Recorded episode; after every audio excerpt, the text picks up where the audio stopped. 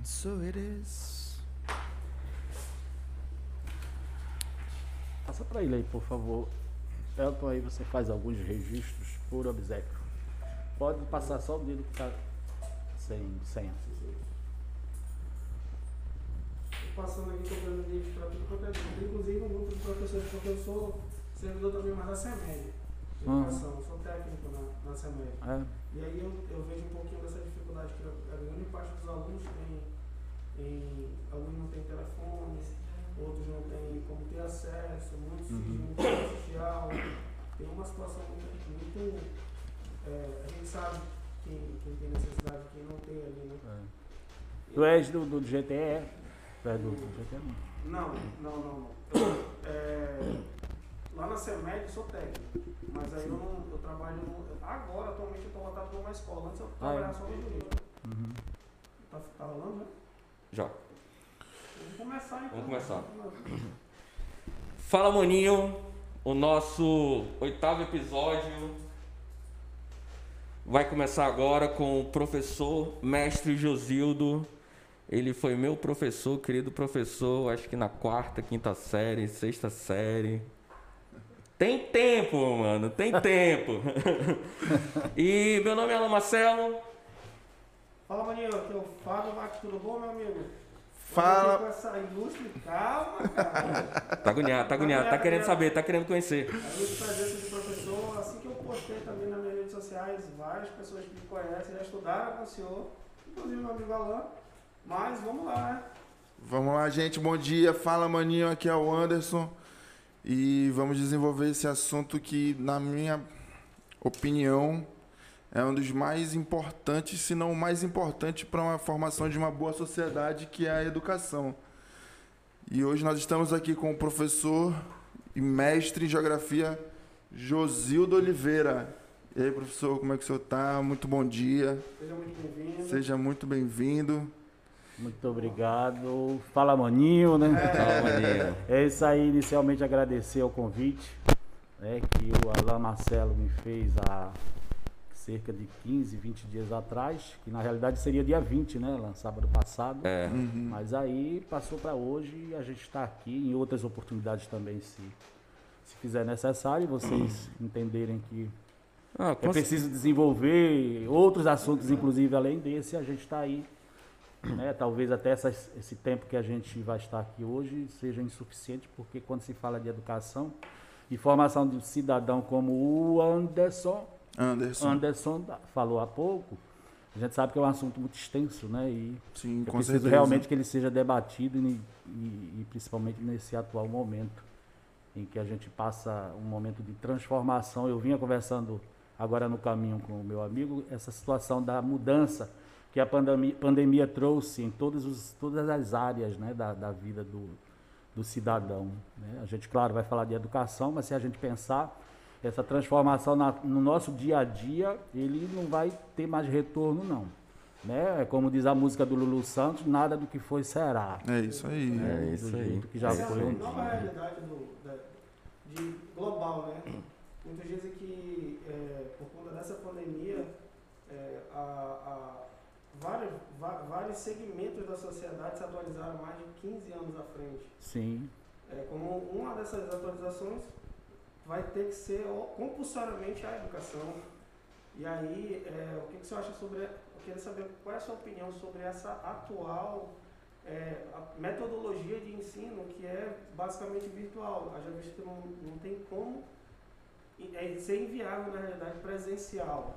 Exato. Inclusive, é, é, o Alan falava antes da gente começar que já se pensava nesse modelo, né? Realmente, e inclusive no ensino superior ele já tinha sido implantado. É, não sei se vocês chegaram a alcançar enquanto acadêmicos que existiam disciplinas em EAD, lembram? É, sim. É, porque aí foi uma abertura do MEC inicialmente para que 20% das disciplinas da grade curricular fossem ofertadas em EAD. Então você tinha, por exemplo, aula de se- presencial, aula de segunda a quinta, mas na sexta-feira, por exemplo, era aula em EAD, você EAD. assistia onde você quisesse, né? em casa, enfim. Para a educação básica, ela estava sendo já planejada. Já havia um planejamento nesse sentido, mas ainda estava né, em nível de, de, de, de- de ideias. Acontece que veio a pandemia, né? E aí 2020 iniciou isso obrigatoriamente. Aí vai entrar na tua pergunta. Ah, o professor teve que se reinventar, a escola teve que se reinventar.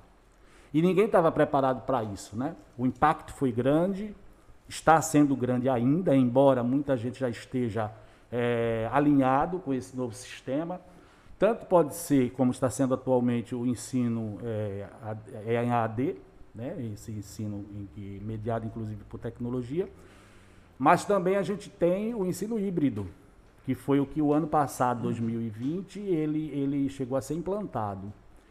É, breve, provavelmente, a Secretaria de Estado de Educação retorne, o ensino híbrido. Ou seja, o ensino o híbrido é exatamente ele vai ser, vamos dizer que meio a meio.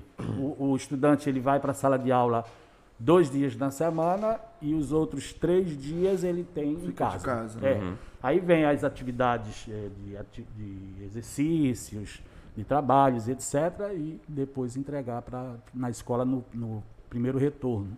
Esse se chama híbrido exatamente porque ele é dividido, né? Uhum. Não é exclusivamente como está sendo até agora, só a distância. Com aquelas aulas é, telegravadas. Vai intercalar, né? Isso. Intercalando. Quando voltamos o é. ano passado, é, as aulas, a, salvo engano, em ju, agosto. Foi agosto, setembro, salvo engano. Foi até dezembro, assim.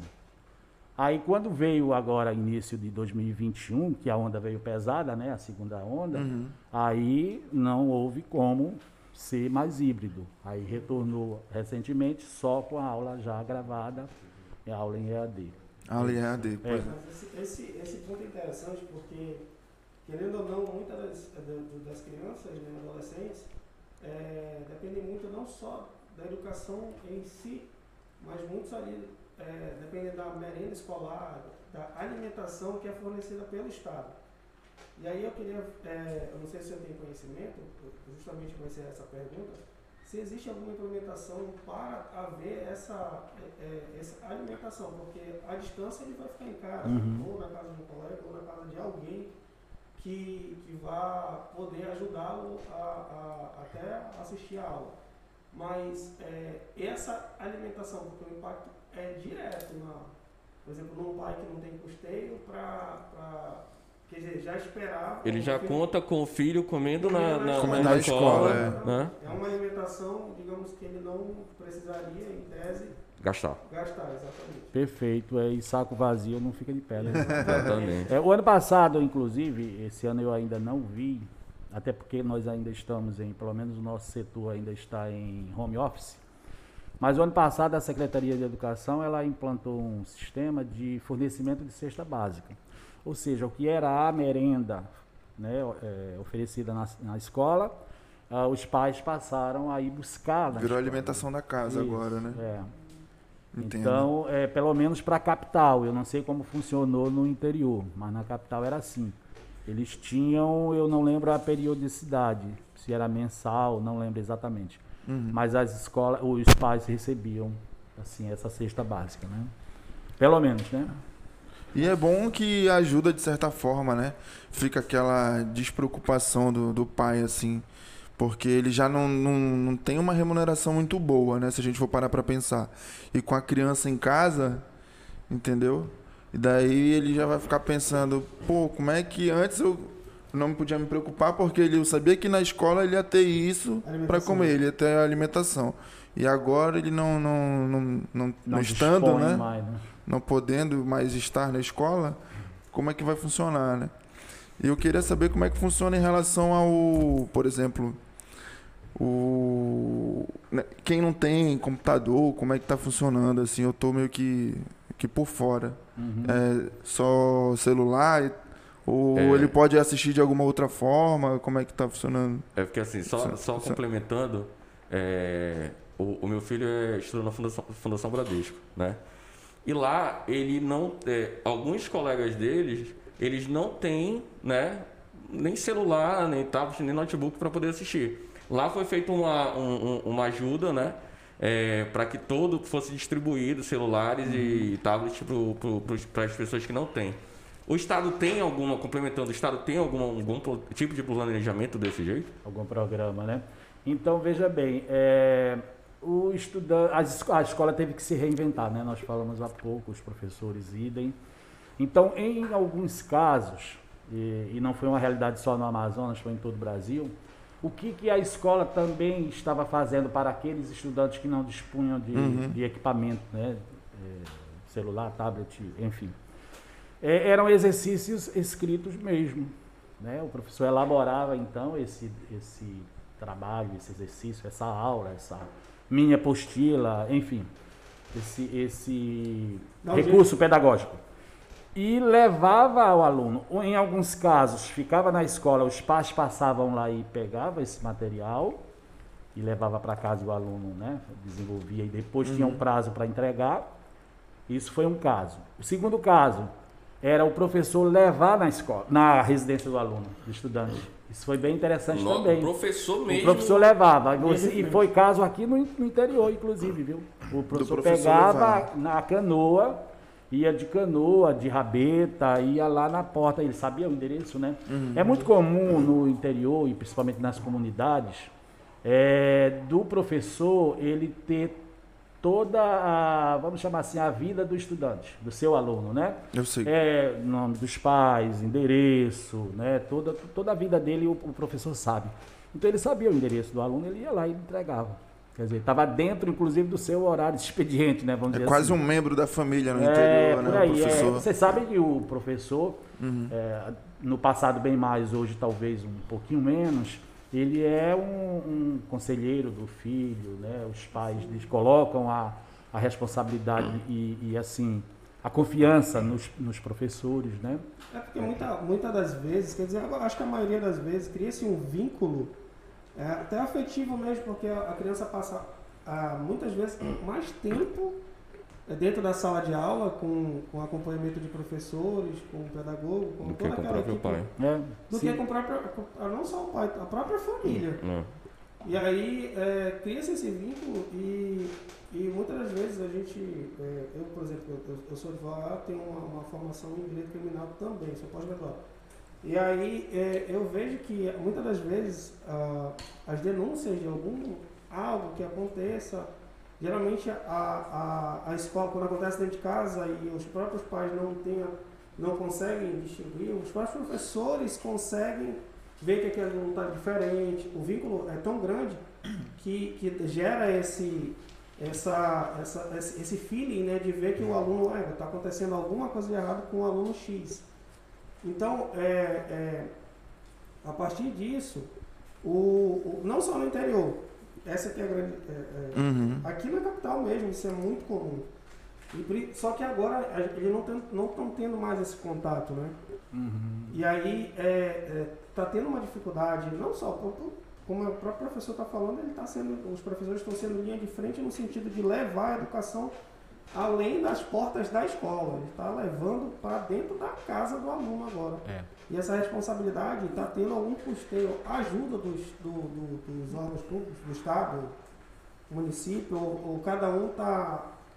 Ou até mesmo planejamento para ser executado isso, ou cada um, por exemplo, o professor pega, não, eu vou dar um jeito de dar a minha aula, ou está sendo iniciativa própria. É, o, inclusive foi a pergunta que o Alan fez há pouco, se, se há alguma política de, de, de fomento, né, vamos dizer assim, para, para o custeio dessas aulas, eh, tanto para o estudante quanto para o professor, agora entra na tua pergunta. É, houve, né, inclusive mesmo antes do, dessa pandemia, anos 2000, alguma coisa assim, eu estava afastado, por sinal, da rede pública nessa, nesse momento, ah, houve a distribuição de eh, notebooks para os professores. Iniciava a, a tecnologia, era, era início sim da tecnologia já na sala de aula, naquele momento, com, com inclusive, posteriormente foi tablet, para estudante inclusive, mas isso parece-me que não vingou muito naquela época, né? foi caindo no esquecimento, mas agora foi obrigatório. E é, um, e é uma das reclamações dos estudantes e dos professores, é esse fomento, é esse apoio, essa ajuda. E eu tenho visto que os professores eles têm é, custeado o seu próprio bolso, é, todo o equipamento, inclusive. Né? Eu escuto reclamações de grupos que a gente participa, É, por exemplo, ah, o Estado não dá, a, não paga a minha internet e eu tenho que ter a internet para produzir e transmitir minhas aulas. Eu vi casos de professoras que montam, montou um mini estúdio num quarto, no seu quarto, na sua sala, enfim, é, principalmente do, dos professores dos anos iniciais, né, de primeiro ao quinto ano, que é algo mais lúdico, necessita de algo mais lúdico, é, de atividades mais recreativas nesse sentido. Então, elas tiveram que se reinventar nesse sentido. E aí é aquilo que eu disse no início: a escola se reinventou, o professor se reinventou. Tiveram curso para isso lá na faculdade, lá na época da academia, eles tiveram aulas para isso? Não tiveram. E isso, é. de alguma forma, levou a um certo desânimo de quem ensina? Porque quando você, como o senhor estava falando é, é, anteriormente, é, o cara está lá na, na, na, na faculdade mas ele não é ensinado a realmente levar e comunicar e falar assim, você entendeu? Ah, não entendeu? Vamos fazer diferente. Ele simplesmente uhum. chega lá, a maioria, claro, não, não, não, generalizando, lê um roteiro e, ah, se tu entendeu, o problema é teu. Então, assim, de alguma forma, esse, eu acredito que esses professores que têm essa metodologia de ensino, essa cabeça é, é, presa, eles de alguma forma é, chegou a pandemia e falou assim, não, isso aí eu não quero. Alguns uhum. professores chegaram a desanimar e, e, como é que foi essa? É, com certeza. É, veja bem, as, existem professores e professores, assim com como certeza. existem advogados e advogados, né? Enfim, toda classe, é, em toda é, área profissional existe isso. Mas sim, muitos professores, eu creio que até hoje, ele não, não assim, se interessou muito por esse lado, né? É, inclusive há muitas críticas sobre isso, porque dizem assim, ah, os professores estão gostando desse momento porque estão em casa. Né? E não é isso. Uhum. Essa não é a realidade. Ninguém está em casa sem fazer nada, ninguém está em casa, mesmo aqueles que não, não, não abraçaram a causa é, como, como tem que ser, se doando, é, criando, né? E, e produzindo suas aulas da melhor qualidade possível. Mas ele tem que pelo menos fazer o básico. Ele vai ter que pelo menos fazer o básico, que é acompanhar os seus, os seus alunos, né? Porque tem a avaliação, inclusive, ele vai ter que fornecer.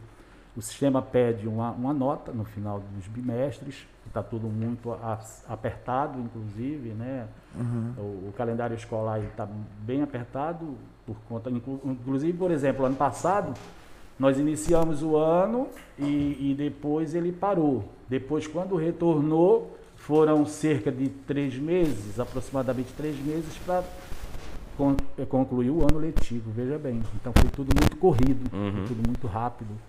É... E, e, e, professor, é, é, exatamente por essa questão de ser tudo muito corrido, muito rápido, é, o Estado, os estados, é, é, tanto em nível federal como em nível estadual, de alguma forma houve algum tipo de métrica para realmente saber o que o porque assim eh, eu, eu, eu quando era pequeno naquela na, na época lá que a gente que eu estudei com o senhor eu pegava a apostila lia fazia um monte de perguntas e eu ia estudando e decorando as perguntas e tal eu sabia que daquele jeito eu ia passar.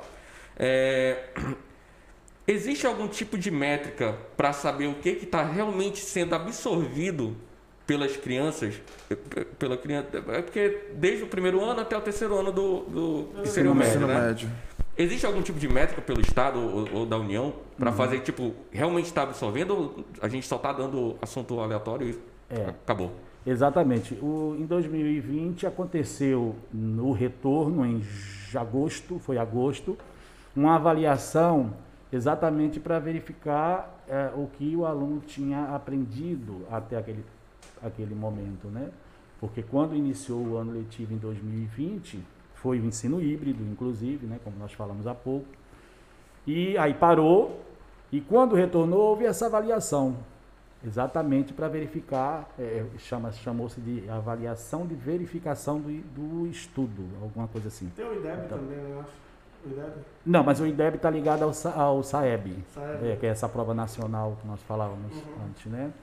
Mas houve essa verificação sim. A, a, a, nível estadual. Lá na Secretaria de Educação existe uma coordenação de avaliação e desempenho do estudante, que exatamente foi essa coordenação que elaborou a prova com toda a sua equipe de professores e aplicou inclusive em toda a rede estadual, né? É, e eles têm os dados lá. Eu não, não lembro agora os índices de aproveitamento, é, mas eles fizeram sim. Provavelmente fará agora, no, no início desse, neste semestre, creio eu, referente ao, final, ao segundo semestre do ano passado. E essa avaliação era para professores e alunos Não, ou só para estudante, só para estudante mesmo, é. né? Entendi. Mas tem uma coisa que. Deixa eu lhe perguntar, desculpa interrompendo. Não vai. É, porque agora eu lembrei um assunto que era interessante, pelo menos na época que eu estava na sede, na SEMED, havia uma forma de resgate daqueles alunos que é, a, se evadiam. Aban escola, abandonavam, né? Abandonavam a escola. E, e aquele resgate era interessante, que eu acho que foi montado tem um planejamento para isso. Tanto que existiu êxito de alguma, de alguma forma. Só que agora, com essa educação à distância, ainda existe algum mecanismo de resgatar aqueles alunos? Como é que está funcionando? Existe ou não? É bem complicado isso, né? Complicado. Imagina. Deve ter É. aumentado, né? É, que não agora não é exatamente, obrigado a ser certeza, presencial. Se na Agora era sim. difícil, imagina. É. Com certeza, é. Eu lembro que mesmo quando houve o retorno no segundo semestre do ano passado, foi feito um levantamento de quanto foi esse retorno, né? Qual o percentual de retorno. E nós chegamos a verificar, eu lembro que um, gestor de uma escola me falou que, por exemplo, numa turma de 40 estudantes matriculados, retornou 20 Nossa. retornou 15, tinha turma que tinha retornado 10. Então, quer dizer, é, é, e os demais, onde estão? Estão em casa, porque os pais não queriam que ele retornasse. Ou alguns, por exemplo, foram para o interior, foram ajudar na, na roça, exemplo, né, ou pesca, enfim. E o que fazer com aquele estudante? Foi feito comunicado, ou pelo menos se tentou comunicar com os pais, para que eles fossem pelo menos buscar as atividades na escola, para que fosse atribuída uma nota. A escola ou a secretaria não queria perder o aluno, não queria perder o estudante. Essa, esse setor que você falou que a, a CEMED Manaus tem de resgate do, do estudante, a Secretaria de Educação do Estado também tem.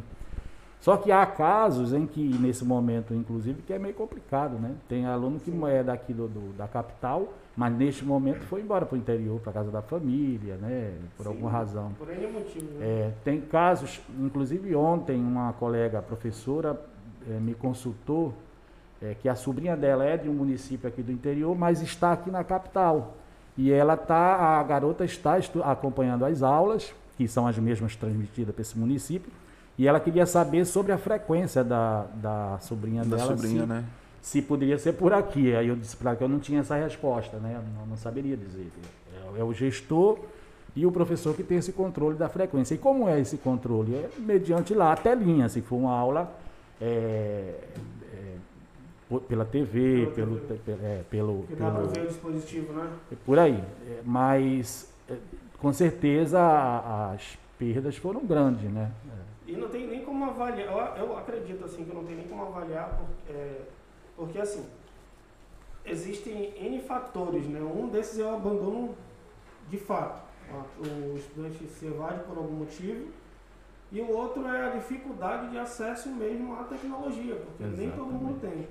E aí não tem como avaliar, pelo menos eu acho que eu não tenho, não, não tenho conhecimento se há algum, algum, algum contato direto de, de tirar aquele que saiu mesmo por motivo, por não querer, por N motivos que tem pelo abandono, e aquele que está tendo dificuldade para ter acesso. Porque assim, nem todos têm como, e aí a grande maioria está fazendo como o senhor falou, indo pegar, o professor está indo deixar Uhum. o material, e aí tem a internet que tem que ter, tem que ter o- tudo, né? Todo o pacote para poder receber uma aula em, em casa. Coisa que estudante, por exemplo, ou- eu sei que a competência de ensino para o município é educação fundamental, não é isso? Ensino fundamental. né? Isso, aí o Educação Estado- infantil, Educação infantil. anos iniciais e anos finais, Isso, aí que é o dividido com a rede estadual. É. É, é, já vai para a rede estadual, a partir do quinto, sexto ano. Quinto, sexto, Sexto. ano. Sexto ano. Já compete aos estados. Isso aí foi definido já. É, embora no Amazonas, a, a- os anos iniciais também, a rede estadual ainda é, oferta, né? Ensino é. em educação infantil? Não, não, Oh, os anos ensino iniciais, os anos iniciais, a partir do quinto ano. Ainda há, quinto- ainda há né? escolas na rede estadual, é. Ah, legal. É projeto para o futuro, né? Isso aí é, é estabelecido pelo Ministério, de que a rede- as redes municipais ofertem educação infantil e ensino fundamental completo, né? Ou seja, de primeiro ao nono ano. Aí a rede estadual só ficará com o ensino médio.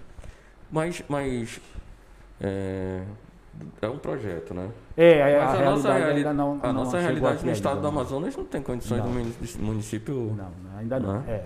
Há estados que já, já, já ofertam, salvo engano, o Ceará. É uma, o Ceará tem sido é, um exemplo para em diversos níveis. de É, agora que o falou Brasil, Ceará, viu? até meio que tomei um susto de certa forma, assim, né? Porque a gente sabe que a educação meio que no Nordeste é um, um tanto quanto precária, se não mais precária do que a nossa. aqui, Uhum. Era, né? tá?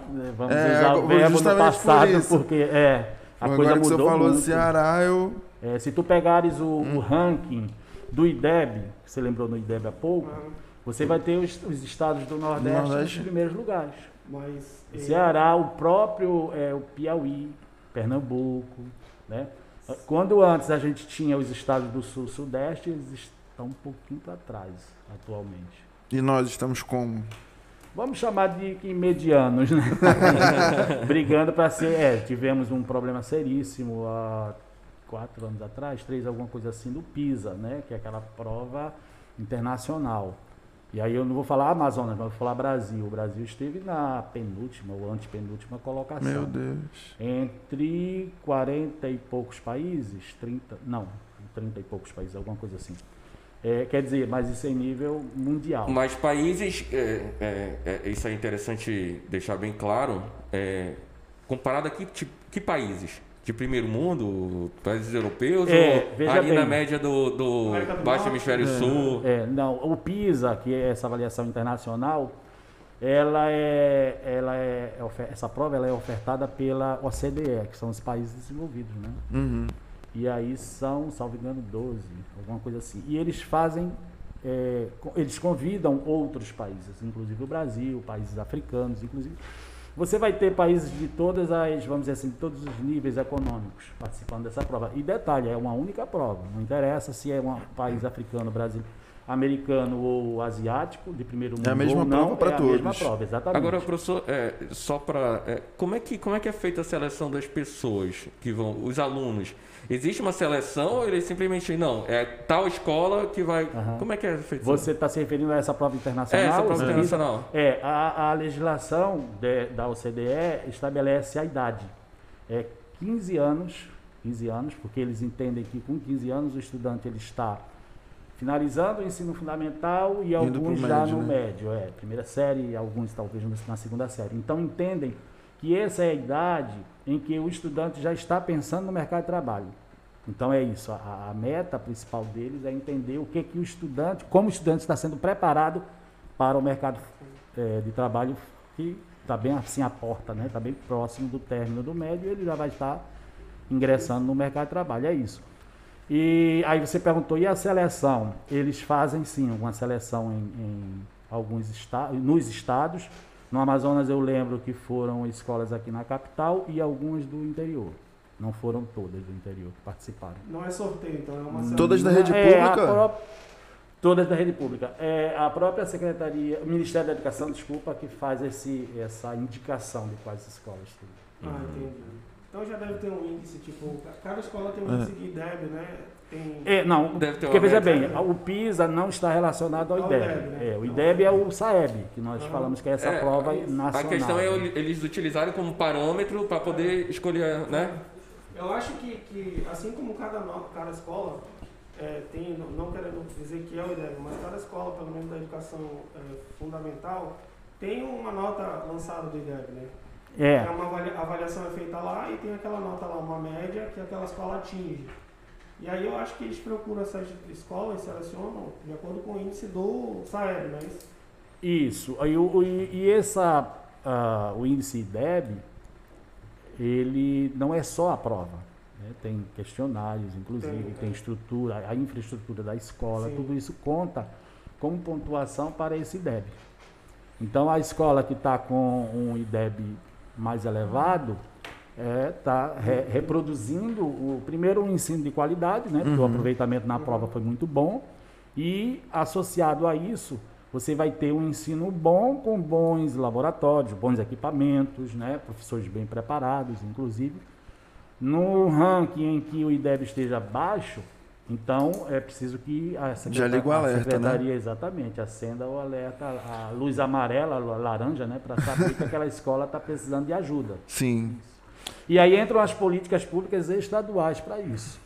O MEC dá essa, essa eh, vamos dizer assim, abertura eh, para que os estados façam essa, essa investigação nas escolas, né, com formação continuada de professores, por exemplo, de infraestrutura física para as escolas, né, material didático, inclusive. É, professor, é, essa, essa avaliação foi feita em que ano, mais ou menos? Que eu- daí eu A vou. última. Essa última.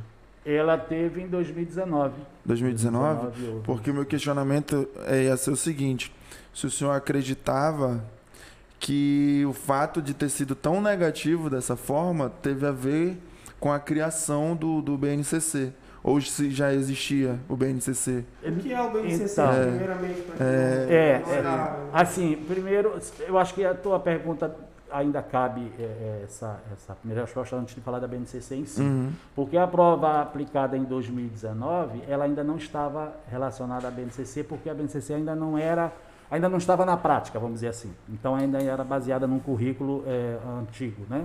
Uhum. Acontece que em 2018 a- a- o referencial curricular estava sendo escrito. A BNCC já estava pronta e o referencial estava sendo escrito.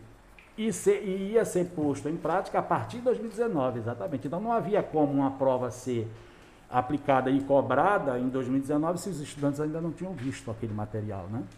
Então, a partir dessa prova que vai ser agora em 2021, porque aí o SAEB ela é aplicada de dois em dois anos. Se houve 2019, então 2021, 2021. será aplicada. É.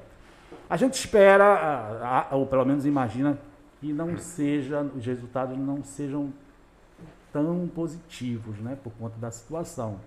Eu penso, eu penso, aí já é uma, uma opinião bem particular, tá? É, mas aí já entra o- o- os conteúdos da BNCC, o, o material da, da BNCC, porque ela já está sendo, já é realidade nas escolas, É, tanto da, da rede estadual quanto da rede- das redes municipais. A pandemia veio para, vou usar a expressão bagunçar, né? O ano passado nós tínhamos, em, aliás, para 2019, nós, já, nós tínhamos todo um planejamento de formação de professores voltados para o referencial curricular. Acontece que a pandemia veio em 2000, finalzinho de 2019 não aconteceu, 2020 foi o Foi boom, né? É, e a gente agora já está planejando ou replanejando a formação em EAD. Né?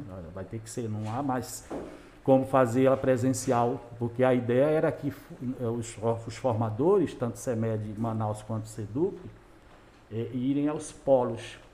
O estado do Amazonas, com seus 62 municípios, foi dividido em oito polos. E aí os professores iriam para esses polos e nós, aqui formadores da capital, iríamos pra, com eles lá na, nesses polos. Né?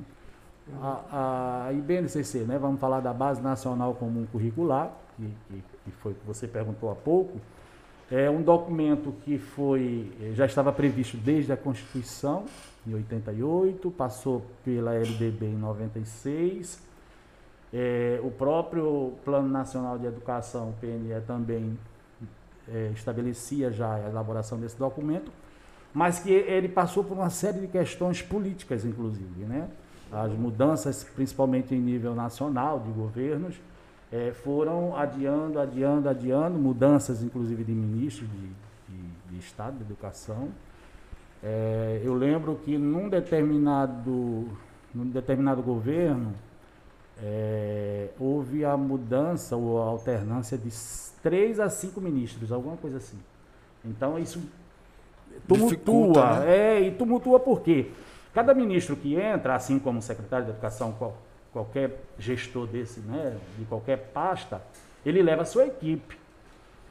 Aí vem, além da- de levar a sua equipe com é, ideologias diferentes, pensamentos diferentes, planejamentos diferentes, tem a própria ideologia partidária, né? ainda tem isso, infelizmente. Né? A gente tinha, teve um governo PSDB, depois passou para um governo PT, né? depois veio para um governo PMDB, né? enfim, e hoje já é um outro. Então tudo isso aí tumultua muito. Lá em cima, lá na, no Ministério E da pior de Educação. tudo aí é que- reflete no, na Secretaria. O pior de né? tudo é que, infelizmente, é a partidária que, é, que, que vale mais pra eles, né? É isso. Infelizmente. É. E, e, e nessa questão de. Então a gente tem aí é, mais de 30 anos para se realizar uma, um documento que estava previsto. Exatamente. E justamente por questão, questão de ideologia política. Política, né? É, é, que seja. É, professor, e, e em relação à BNCC, é, agora, agora, qual seria o impacto, o impacto real na vida do, do, do estudante? É, vamos dizer que se não tivesse pandemia, né, nós estaríamos muito bem na foto. Eu acho que é uma expressão bem, bem interessante para se colocar. Por que isso? Veja que eu falei há pouco da for- formação dos professores. Mesmo os professores mais, vou chamar de mais antigos, como eu sou, né? É, que não tivemos uma, uma educação mais moderna lá na faculdade, lá na, na academia, ele estaria tendo essa formação voltada para a BNCC. Eu lembro quando eu estava na licenciatura, nem, nunca tinha ouvido falar em BNCC. Aliás, nem se falava, né? Imagine vocês. É, final dos anos 90, início dos anos 2000, ninguém falava ainda em BNCC. Apesar de que a Constituição já previa, né? Isso. Então, esses professores eh, estariam bem preparados do que está previsto no documento e, consequentemente, estaria reproduzindo isso na sala de aula. Então, consequentemente, teríamos estudantes mais bem preparados em todos os níveis de ensino, porque a BNCC ela é da educação básica. Ela vai da, da educação infantil, do bebê, da creche, né? É, é, passando pelos anos iniciais, primeiro ao quinto, anos finais, sexto ao nono e agora do ensino médio. A BNCC ela foi dividida em dois, vou chamar de dois blocos, tá? O primeiro, aliás, três blocos. O primeiro bloco foi da educação infantil, o segundo bloco do, do ensino fundamental, e esses dois primeiros blocos foram, foram etapas, né? Na realidade, a, a expressão mais correta é etapas. Essas duas etapas, elas foram aprovadas em 2017, foi primeiro. E em 2018 no- nós tivemos a escrita do RCA. Em 2018, isso eu estou falando em 2018, mas é dezembro, finalzinho de ano, fina- finalzinho de gestão, né? Aí aprovou-se a do ensino médio. E aí a escrita do RCA do ensino médio se deu em 2019, mas não foi suficiente e entramos em 2020. É, é, e ele está aguardando só a aprovação no Conselho Estadual da Educação para que ela, ele, ele venha a ser implantado e implementado nas escolas. Do médio, tá? O essa- fundamental já está ok. Com essa implementação, você acha que vai melhorar a qualidade de ensino? É, Qual, qual é a sua opinião sobre o pessoal mesmo, Uhum. sobre a BNCC? Perfeito. Eu vou me prender principalmente agora ao ensino médio, tá? Que é, é- é é e não, não é nem só a minha área, é porque é a grande transformação vai ser no ensino médio. E entra também o novo ensino médio, né? Que está na nossa pauta de discussão. Que ele vai reformular aquele ensino médio que nós tivemos, eu mais antigo, vocês agora mais recente. Meu ensino médio é dos anos 80, imagina?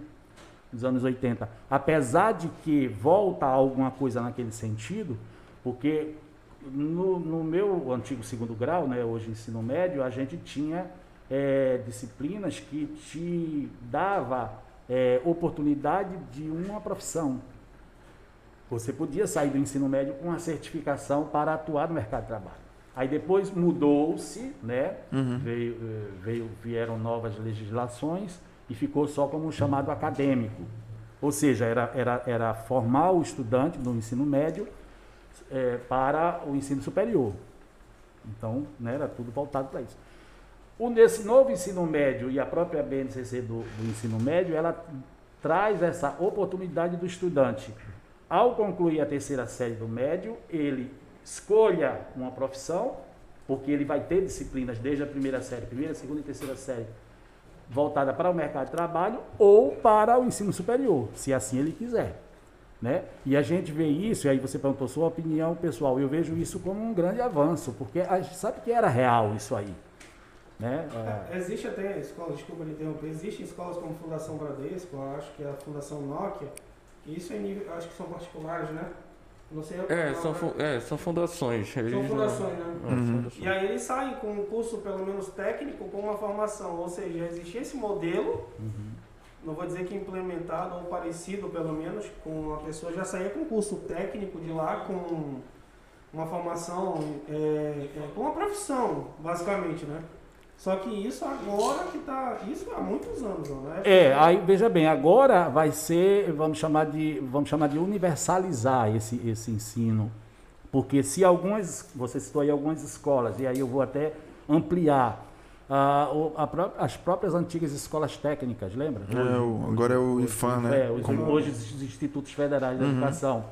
É, SESI, SENAC, SENAI, né? enfim, é, já ofertavam esse tipo de, esse modelo de educação de ensino médio. Que ele, além de te certificar como ensino médio, também te certificava como uma profissão, né? Edificação, técnico em edificações, Sim, sim. né? É, comércio, Já enfim. saía com. Exatamente. Então, hoje, a escola, vou chamar de escola comum, tá? De, de ensino médio, vai dar essa oportunidade também para o estudante. De- A- professor, Agora, é bem complicado isso, veja bem, porque a, a gente ainda está em fase de planejamento nesse sentido. O, referendo, o documento já está pronto, como disse para vocês, aguardando a aprovação eh, do Conselho Estadual da Educação, porque é ele que faz essa, essa aprovação, né? Do referencial curricular, tá? Amazonense. E a partir daí, aí entram as políticas estaduais das secretarias para estruturar a escola. Ou pelo menos conveniar, ou, ou, ou buscar parcerias. Parcerias com o IFAM? Sim. Parcerias com o Senai, Senac, SESI, eh, enfim, De certa forma, tentar fazer com Sistema que S, é, modo geral. fazer com que é, é, esse sistema de ensino público meio que se, se iguale, A Trelli. entendeu? É, se, se iguale, se atrele a, a- aos federais, né? é. Agora, só, assim, a minha, a minha dúvida em relação a isso é, é, eu vou estar fazendo ali meu ensino médio, mas eu vou estar fazendo, é, vamos dizer que se eu quiser sair para a área de trabalho é, como técnico em informática, exemplo, é, eu vou ter aquele currículo de qual eu tenho que cursar, ou eu simplesmente vou ter que curs- cursar umas obrigatórias e umas a mais? É, lembra que no ensino superior a gente tinha as. é, chamavam antigamente de optativas. Optativas. né? Optativas. Então vai ser nesse sentido também. No ensino médio, você na primeira série, ah, você ingressou no ensino médio esse- neste ano, então você vai ter um leque de, eh, a gente chama de componentes curriculares hoje, né? que são as disciplinas. Então vai ser ofertado o básico, claro, matemática, língua portuguesa, algumas, alguns componentes da área de ciências humanas, ciências eh, da natureza, mas também algumas que já eh, seja ofertada visando ah, a tua, vamos dizer, certificação lá no final da terceira série. Então esse componente vai ser oferecido na primeira série, na segunda e na terceira. Então tu tens um número de horas que vai te dar essa certificação. Aí você sai no final do médio, da terceira série, já pronto para, por exemplo, técnico em refrigeração. Você tinha alguma, alguns cursos, tinha, não tem ainda hoje, né? Alguns cursos particulares ofertando eh, técnico em refrigeração. A, a proposta é que a própria escola de ensino médio oferte curso nesse sentido. Informática, que você lembrou agora há pouco, idem, né? É, agora, é, por exemplo, a área da saúde, ela tem algumas, eh, algumas particularidades que é, esbarra na legislação. Porque, por exemplo, técnico de enfermagem é complicado e não, É. em princípio não vai ser permitido, não vai ser, desculpa, é ofertado, porque a legislação diz que só ah, o, o jovem a partir dos 18 anos, né? É. É, que pode Até porque fica meio tratar complicado os alunos naquela idade. e ir assim, para o hospital, exatamente, para a né, unidade de Certos saúde. É, instrumentos cirúrgicos é, É. complicado. Então, exatamente. então o impacto que a gente estava se referindo, ele é muito grande culturalmente. Porque eu me lembro na minha. na- quando eu fazia o ensino, ensino médio, eu sempre. Assim. Eu acho que eu quis ser. Eu quis ser advogado, fazer direito. Eu acho que eu tinha uns 9, 10 anos. Eu falei, não, vou ser advogado. Ponto. Ponto. Só que eu não tinha uma mentalidade de estar ali dentro da sala de aula, tanto ensino fundamental quanto médio, é, de falar assim, não, eu vou sair e vou. A minha mentalidade era voltada tipo assim, é, vou acabar o ensino médio, começar a faculdade. Eu não tinha a mentalidade de sair ali já do ensino médio preparado para alguma coisa. Então eu sempre fui é, como, como posso falar, away, assim, no sentido de que eu vou chegar lá, vou fazer isso, mas Entendi. eu não tinha mentalidade. E agora não. Com essa, essa possibilidade, Possibilidade. o cara já sai assim, pô, eu, eu vou fazer a faculdade tal, mas a paralelo a isso, quando eu sair daqui, eu já tô- vou ter uma certificação na área que provavelmente vai estar ali atrelada ao que eu quero fazer. Entendi. E aí o cara sai muito mais preparado e muito mais pensando no mercado de trabalho do que ele saía na, na nossa época. É. Sim. Alan, eu, eu vejo o seguinte: é, você vem de uma família é, financeiramente estruturada, creio eu. Você estudou em escola privada, escola particular, Sim. Né? Mas vamos agora comparar com um estudante lá do interior, que a, a, a renda da família, além de ser pequena, depende também da mão de obra dos filhos. Né? É um Sim. ponto, Era né? isso que eu ia falar. Se bobear, o, o próprio aluno já tem que ajudar desde cedo na, na renda da, da casa. Então, né? foi também por isso que se pensou nessa, nessa possibilidade do novo ensino médio e, e- em trazer, o, ao final dos- do- da terceira série, né, dessa etapa, uma- já uma certificação. Então, veja bem, por exemplo, ah, lá no interior, o pai é pescador. Geralmente eles levam os filhos, né, para já ir começando a aprender. Aí aquela escola pode ofertar um curso de pesca, de aquicultura, por exemplo? Também pode. Né? A- a- o referencial curricular ela dá essa abertura para o município eh, ofertar aquilo que eles melhor fazem. Você Meus- adaptar a região, né, no caso. Então, eu falei pesca porque eu acho que é mais comum aqui na região, né? Uhum. Mas pode ser também artesanato, por que não? Né? Sim. Pode ser o que? Agricultura, sim, né? Então, pe- é, pecuária ou qualquer uma outra área. é. Com exceção da, dizer- saúde, da saúde que tem as peculiaridades. É, exato, é. qualquer outro que É. vá somar, né? É, no caso do Amazonas, a gente tem uma, uma vantagem porque tem o CETAM, né? E o CETAM será um, um- um órgão é, parceiro da secretaria, até porque há vínculos né, entre o CETAM e a secretaria, em que os, os próprios professores e técnicos do CETAM também poderão ser os instrutores, né, os professores Uhum. da, da, rede, da rede estadual no ensino médio, nesses componentes dos itinerários formativos, técnicos É que formativos. Já que você tocou no assunto do CETAM, porque o CETAM já faz isso, né? Já está presente em todos os 62 municípios. Na capital, muito bem estruturado, e nos municípios também tem, está algum- presente. Em alguns sistemas, até eh, falando da área da saúde, até, existe uma capacitação técnica, não só de enfermagem tem a sua peculiaridade, mas saúde, como por exemplo, nutrição. Eu- a minha, a minha, a minha, minha mulher, ela, ela, tem, ela é, é nutricionista e ela já trabalhou no CETAM. Uhum. E aí ela, ela ia em vários municípios, né? Que eles, o que financia, né? Esse custeia, né? Aham. Esse, eh, os professores para dar esses cursos técnicos. E aí seria mais ou menos como Exato, eh, é. eles iam aproveitar esse, Exato. Exatamente. professores para já adaptar Uhum. para as escolas, no caso. Né? Perfeito. E, para alguns componentes, né, será preciso realmente um técnico ou um, um- um profissional experiente naquele, naquele lugar. E aí vem uma, uma expressão que antes a gente não, era, não utilizava no ensino básico, que era o notório saber.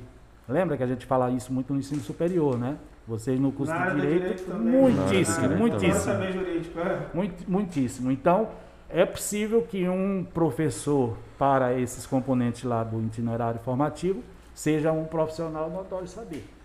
Né? É claro que a legislação está ainda é, elaborando uma série de exigências para que aquele pescador, para que aquele agricultor que tenha vasta experiência na área seja um professor. É, mas aí né? entra é, a pergunta, né? O que, que é o notório saber? Porque assim, se tu for colocar na área do direito, ah, vamos escolher um ministro, ele tem que ter notório saber jurídico. O cara tem que ser. E aí ele é sabatinado pelo, Uhum. pelo é, Senado, enfim. Como é que se isso já existe um conceito formal de positivado, escrito, que é notório saber? É porque é muito difícil, né? Com certeza, exato. Isso é, como eu te falei, está sendo ah, o Conselho Estadual da Educação está elaborando. Eu não, não sei se já está eh, fechado esse, as exigências para que o profissional notório saber seja contratado pela secretaria para ofertar essas disciplinas. Mas, basicamente, o notório de saber é que ele tem o conhecimento, né? Conhecimento prático, exato. Como falei há pouco do, do pescador, então há toda uma técnica para se Sim, pescar, né? Se dá me colocar lá para pegar, eu não sei. Eu vou lançar lá, ué, é, há alguns meses atrás, dois, três meses atrás talvez, eu, um- uma turma de amigos, vamos pescar, vamos. Aí subimos lá na, na- no motor, né? Na, no rabeta. Na rabeta. E era só com a linha, salvo engano. Então tinha toda uma técnica, o cara lá mais experiente falando, ó, segure assim, não segure assim e tal. É, quer dizer, coisa que eu não sabia, Colocar né? isso, É, por aí, exatamente. E segurar, inclusive, a linha de um jeito, senão ia levar minha mão, caso Levava, o eixo né? Fusgasse, né? Então tinha tudo isso. Então, quer dizer, isso aí é um cara notório de saber? Pode ser. Agora, existe, é, é, será estabelecido uma série de, de- de exigências para que aquela pessoa seja contratada, né? Não vai ser qualquer um. É, e mais tem ou menos assim. até umas diretrizes mínimas para Exato. é, eu penso Requisitos e pressupostos. né? não há, não, não haverá, na minha opinião, não, aliás, não deverá ser tão exigente, porque senão não vai ter ninguém, né? É. Que a gente sabe da carência desses municípios, andando em alguns municípios do interior, e vez ou outra, né, eu tenho ido, é, tanto é, avaliar cursos da UEA, quanto é, é, ministrar disciplinas também do PAFO da UEA. E aí, por exemplo, eu fui a Itamaraty, eu fui a Tabatinga, fui a outros municípios menores, Coari, etc. E a gente vê a realidade desses municípios, a carência, né? uma carência muito grande. Embora o CETAM, como falamos, ele está lá presente e às vezes até é, oferecendo a própria, os próprios espaço físico para que a aula funcione ali. Quando não é CETAM, é escola da rede municipal ou da rede estadual que a UEA utiliza. Quer dizer, são parcerias que essa BNCC também trouxe a possibilidade, né, tanto da, da- da- da- da- das instituições de, em nível federal, quanto estadual, quanto municipal. Por exemplo, a, a gente falou há pouco no, no ensino mediado por tecnologia, tem muitas salas de aula que, que são da rede estadual, mas sendo utilizada a estrutura física da rede municipal. É, isso aí, mas é, é interessante entrar nesse ponto porque o que acontece? A Constituição prevê que a legislação para a educação é concorrente, ou seja, cabe ao município, Estado e à União. Então, todos têm a competência pe- por educar. Aí, entrando nessa parte, cada um, só que dentro dessa competência eles vão delimitando, como educação é, infantil, e, Uhum. a- Ensino fundamental ensino fundamental, médio. Ensino, é, ensino fundamental, prefeitura.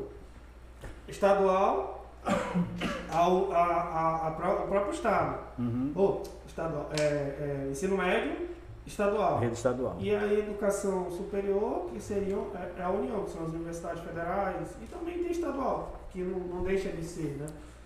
E aí dentro desse, desse segmento eu acredito que deveria ter essa ajuda. Só que a, a dificuldade seria é, maior no interior, porque a estrutura, aqui mesmo na, na capital, a gente já tem uma dificuldade imensa se você conhecer o mínimo de algumas escolas aqui, não tem estrutura alguma para funcionar.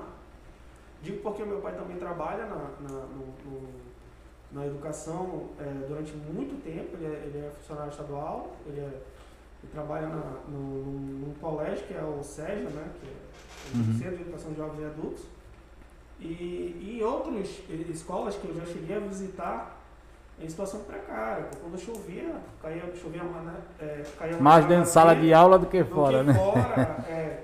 Então, eu acredito que deveria ter sim, eu não sei se é, se é essa a ideia, porque se aqui na capital, que teoricamente Era pra ser melhor. era pra ser É. melhor, no Uhum. interior, meu amigo, o cara se vira num, num, num puxadinho pra, pra dar aula. Com certeza. É, Complicado. E, e veja bem, é, porque a- é, é, no muni- em municípios, alguns municípios, as escolas da rede estadual elas estão presentes na sede do município. Mas o município também é composto pela área rural, né? E na área rural, nas comunidades, geralmente são escolas municipais, mas tem que ofertar ensino médio. Olha só, e aí entra no que tu colocaste agora há pouco. Se o ensino médio, ele, segundo a legislação, é ofertada pela rede estadual, Como é que faz se naquela comunidade não tem escola estadual? Exatamente. Aí utiliza espaço físico da rede municipal. Aí entra a parceria com o município. Isso, tem que né? ter. Tem que ter. É, é, não há como fugir dessas parcerias, né? Embora a gente sabe que há prefeitos que divergem politicamente, né, ideologicamente, enfim, do governador, mas nesse, nesses casos eles têm que deixar isso de lado. É como a gente vê, por exemplo, nesse momento de pandemia, quando se fala de saúde, né?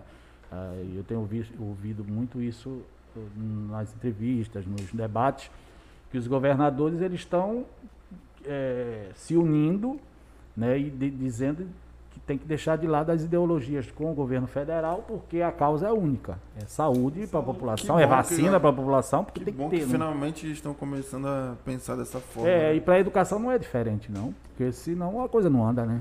É, senão não tem como. Já E pensou? quem vai ser prejudicado é a É o população. aluno, é né? o, que- é o, é o educando, é quem está ali necessitando daquele serviço e acaba que Exatamente. por divergência, ah, o cara não tem. é, o prefeito é de um partido e o, o governador é de outro. Eu não, vou- ah, não vou ajudar aquele Perfeito. município. E acontece isso. Uhum. Entendeu? Eu sei que acontece, só que às vezes é, é, esses cidadãos, se é que pode se chamar assim, porque por uma ideolo- ideologia não conseguir separar as coisas, amigão, eu, eu posso até divergir de você, não concordo com muita coisa, mas o, é, é o, ami- o meu administrando, a pessoa que está tá, tá sob a égide do Estado, precisa de educação. Então, peraí, a gente não concorda nisso aqui, mas a educação a gente concorda que é fundamental. Então, é, o espaço físico não se discute. Vamos lá, eu posso educar. Ah, eu vou educar no meu espaço físico aqui só o que eu quero? Não. É, é, muitas das escolas aqui no estado são alugadas, Uhum. porque eles não têm prédio próprio. E imagina no interior, entendeu? Eu não, como é que faz? Tem, tem escolas que funcionam duas escolas no mesmo espaço físico. Entendeu? Então, é, é, tem que ter essa união, mas o, o difícil é colocar isso na cabeça de um, de um governante que tenha disputa, né, esses entraves por é, ideologias políticas. Exatamente. E, é. e no interior, eu espero que. Eu não sei porque eu não tenho experiência no interior. Aqui na capital eu tenho alguma porque eu trabalho, meu pai trabalhou, então eu conheço, digamos, passando, alguma coisa ali é, é relacionada. Mas e no interior? Como é que, como é, que é, é, o Estado, porque é, agora, como você falou, o PMDB, beleza, está no, tá no, no- no- é, é- é a União, aí estadual, enfim. Há essa dificuldade maior, mas há essa união no- no- no- no- nos interiores, porque eu sei que é, é difícil no interior, eleição mesmo, eu já vi briga de pai com filho, e aí eu não sei como é que é, é, existe essa partilha, existe essa... Eu vou entrar, eu vou complementando, é, voltado lá naqueles projetos do Padean que a gente estava conversando antes. É, eles tinham um projeto ali no, no que era a construção de escolas de tempo integral. Uhum. E ali era uma parceria estadual com o município, onde o município doava o terreno para que fosse elaborado o projeto eh, eh, básico, executivo e a construção de uma escola de tempo integral. E eu acho que complementa, essa questão que ele está falando de, de parceria, ajudar um ao outro. Essas escolas de tempo integral, né, eh, elas realmente vão ser efetivadas no interior, né? Ou é um projeto que foi feito ali, mas simplesmente vai ser esquecido? É, veja bem, a- quando se fala de escola de tempo integral e a própria legislação diz do Plano Nacional de Educação, o Plano Nacional de Educação ela, ela está elaborado, ele está elaborado para 10 anos, né? Ele foi aprovado em 2014 e a priori tem que funcionar até 2024 e prevê dentre ah, as suas eh, Diretriz, né? diretrizes é que 50% das escolas sejam ofertado tempo integral. né? Então, em princípio, teria que ser construído. Nós temos apenas o que? Três anos, né? Três anos para chegar a 2024. E não sei se essa meta, ah, é meta, tá? A gente falou diretrizes, mas são metas, são as metas da, da- do Plano Nacional da Educação. Alguns, é, salvo engano, no interior, nos 61 municípios do Amazonas, tem 10, 14, eu não lembro exatamente quantas escolas já tem implantadas, é, erguidas, claro, né, construídas e funcionando. Eu não lembro exatamente, mas é um número nesse sentido. Na capital, o número é bem maior, claro. É, não chega a 50%. Eu acho que não chega nem ainda a 30%, não sei. Aí vamos ver o que, é que vai acontecer nesses três anos, né? É, é vontade política nesse sentido? Com certeza, né? A gente sabe disso.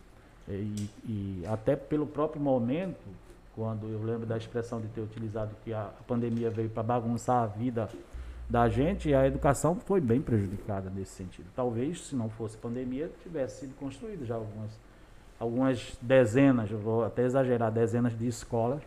Que recursos tem? Você citou agora há pouco o Padeão. O Padeão né, tem um recurso significativo voltado para a construção de escola de tempo integral, por exemplo. E não só. Né? Agora não basta só construir, né? E, e é exatamente isso que eu ia falar agora. É, o Padean ele era um, um, modelo de financiamento completo, né? Pelo hum. Banco Interamericano de Desenvolvimento, pelo BID. E, e aí eu lembro que não era só a construção de escolas de tempo integral. Ele dava uma base, uma modificada, uma remodelada em todo é, tipo de, de, de, de, ensino né, aqui no estado do Amazonas. E aí eu, é, é, eu lembro que ele começou mais, foi assinado o contrato mais ou menos em 2014, eu acho, e com o BID, né, para o financiamento. E aí eu, eu, eu, eu, vi, eu vi, eu, agora falo do, do que eu vi ali dentro do programa e dentro da secretaria. É, eu vi que existia um afastamento do, do, do BID em relação à SEDUC. O que o BID estava financiando, financiando e os projetos que ele estava querendo, é, até com, com, com secretários e, e, e, governadores, né, que era a remodelagem do, do tipo de ensino dentro do estado do Amazonas, e eu via, eu via assim um distanciamento, onde na verdade deveria existir um, um, um atrelando no outro, porque o BID estava lá para financiar, o Estado ia colocar parte dele também em dinheiro, mas eu vi essa, essa, esse distanciamento. E, e, e, exatamente isso que eu queria perguntar para o senhor. Porque existia dentro da, da do, do, nosso planejamento de metas, né? É, o próprio SADEAN, como seria a prova, como seria feito, por quem seria feito, existia a licitação, é, existia ali é, um, um, projeto também para os professores, uhum. é, entendeu? Existiam vários projetos, vários projetos. E exatamente visando cada ponto que a, a, o secretário, tanto o secretário quanto o, o, o, a base de ensino ali que pensava, né, o governo, e queria um futuro é, para remodelar isso daí. E, e aí, o, quando o senhor fala assim, não é só a construção, mas ali o padrão tinha. Como, como ficou essa questão? Como é que é essa questão? Porque eu vi ali um distanciamento onde deveria existir exatamente um atrelamento, porque tinha um dinheiro ali. Estava vindo financiamento de fora. É. Eu vejo como sendo, uh, uh, partindo, vamos chamar do executivo maior, né? É, e perpassando pela, pelo gestor educacional. Então, é, é esse planejamento, essa, essas prioridades, vamos dizer assim, então vem de lá. Né? Se é batido o martelo de que uh, determinados setores, os técnicos irão, irão planejar e irão, irão executar, parte-se da decisão de alguém. Né? Então, a gente fica como executores. Mas a, a decisão e a, vamos dizer que a ordem para executar tem que partir de alguém, que nem sempre é nossa, né? Uhum. Nem sempre não, não é nossa. Tem que ter vontade política também, né? Passa por aí. De, de exercer mesmo, porque Exatamente. Nessa época do vídeo, eu acho que era um consórcio, né? Não era só o município. O Estado e alguns municípios. Não, não. Na verdade, era o, o BID ele faz o, o, o contrato e a União ele, ele assina como como um fiador. Né? Então ele faz é, é, é, assina um contrato com o Estado, assina um contrato com o Estado, assina com os, os estados em geral e diretamente com o município. E aí não é só questão de, de, de, de, de educação.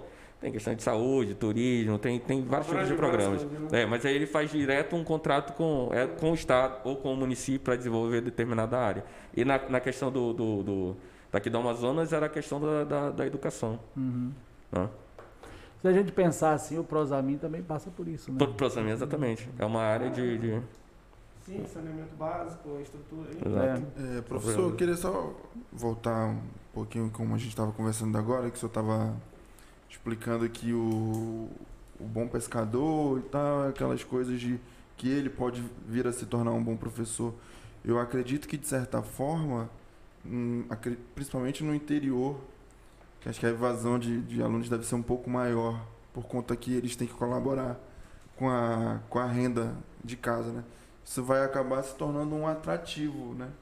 Do aluno do interior começar a frequentar um pouco mais a escola, porque ali ele vai saber que tem aulas que fazem parte do cotidiano dele, né? Uhum. E a outra coisa também é que eu queria saber como é que vai ficar em relação às matérias, assim, que por exemplo, vai ter alguma matéria tipo de educação financeira, que a gente vê que em outros países já um pouco mais desenvolvidos, que eles já têm, né? Tipo, tem aula de mecânica, tem aula disso, tem aula daquilo, e educação financeira, que eles zelam muito, eles zelam muito por conta disso. É. Tá na proposta, sim, a educação financeira, e você me fez lembrar a robótica, por exemplo. Robótica, É com outra, certeza. né? Ainda mais Isso aqui tá com o distrito, né? é. É, as escolas privadas já ofertam é, esse componente de educação financeira desde a educação infantil. Desde lá o pequenininho da, da- da- da pré-escola, né, 4, 5 anos, a criança já está tendo noções de É, meu próprio administração. filho, meu próprio filho já está tendo até mesmo ética. é, até mesmo ética. Exatamente, é. Aí é, a, a rede pública está inserindo, embora na- no ensino fundamental, e aí vem o, o referencial curricular do ensino fundamental, inserindo a, a educação financeira no componente matemática, não tem um componente específico para a educação financeira, na Uhum. educação no ensino fundamental, tá? No ensino médio já tem, está previsto sim como um itinerário essa educação financeira, né? robótica, exatamente, é diretamente ligado, independente da matemática. né? É isso, da- que, é isso aí que eu queria entender. É, então ele não vai entrar como se fosse uma gra- na grade obrigatória. Ele entra numa como se fosse uma, uma optativa. Optativa? É, é, esse itinerário é uma optativa, porque veja bem, é, base nacional comum, se tu pegares a, a matriz curricular da, da- de uma escola, né, da- de uma rede melhor, você vai ter base nacional comum, aí vem linguagens. O que é, que é linguagens? Quais são os componentes da área da linguagem? Língua portuguesa, língua inglesa, educação física e arte. Aí, o referencial curricular amazonense, na educação, no ensino fundamental, inseriu a língua espanhola. Uhum. Aí, aquela consulta, porque o referencial, antes de ser elaborado, ele foi feito uma consulta pública. No caso, aqueles 12 milhões que você falou no início, foi Sim. em nível Brasil, para a BNCC, mas o referencial também fez uma consulta pública em nível estadual. Então, foi lançado um mês no, no- via, via sistema, é, salvo engano, foi o Google Forms, é, para que as pessoas pudessem é, opinar o que, que, que, que poderia constar nesse, nesse documento. E quando eles viram o documento que só constava a língua inglesa, aí os municípios de fronteira disseram, epa, língua inglesa para nós não interessa. Se aqui se fala o portunhol, né? É, Se pegar né, Tabatinga, se tu pegares Benjamin Constant, né? Atalaia do Norte. é então, tudo- exatamente. Aí eles disseram, é, sugestão, inserir língua espanhola no, no referencial. Aí foi criado, sim, é, independente. ah, Na base você não vai ter língua espanhola, não tem. Mas o documento dá uma abertura para que os estados adaptem esse currículo. Uhum. Né? Eu estou falando língua espanhola aqui para nós, porque fazemos fronteira com países de língua espanhola, né? De É, língua não tem, não tem. é, mas lá no sul, você vai ter, né, no Paraná, Santa Catarina, é, Rio Grande do Sul, Alemão? comunidades, exatamente, comunidade em que a base Caramba. linguística é o alemão, né? É, o russo também, tem, é muito raro, mas tem russo também, Que tem... É cada alemão e região. italiano, basicamente. Então, Que- o município, aí já fica a cargo do município, Uhum. a- na elaboração do seu, da sua proposta curricular, é, inserir aquela língua de, de domínio, né, Na- Fica a critério do município, né? Exatamente, é. Entendi. É porque eles vão, aí eles vão analisar o que o, que, é que- o que é que aquele município, né? É, é o conceito de igualdade, né? Trabalhar com, de forma desigual para os desiguais. Porque tu não pode unificar, digamos, ah, todo mundo vai aprender inglês aqui. Exato, Só é. que ninguém, a, a grande maioria da Uhum. população, digo, se tu for dividir por regiões, tem suas peculiaridades. E aí tu pega, por exemplo, região norte. Aqui a gente está do lado de Peru, de Colômbia, Venezuela. né? Venezuela, então são que, que tem matriz totalmente espanhola. E Isso. aí tu vai colocar inglês, não que não seja importante. É, ela vai ser ofertada também o inglês, É. mas também o espanhol. Exatamente. É, é- é, devia ter essa. É. Agora tem, na realidade, né, esse Uhum. projeto. E aí vai ser muito interessante para todos aqui.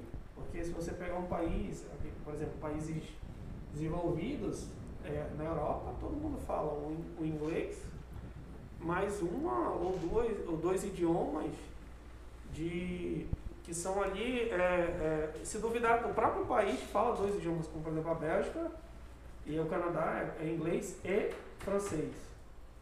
E aí é, é, o ideal é pelo menos internalizar o que for bom pra gente, né? Uhum.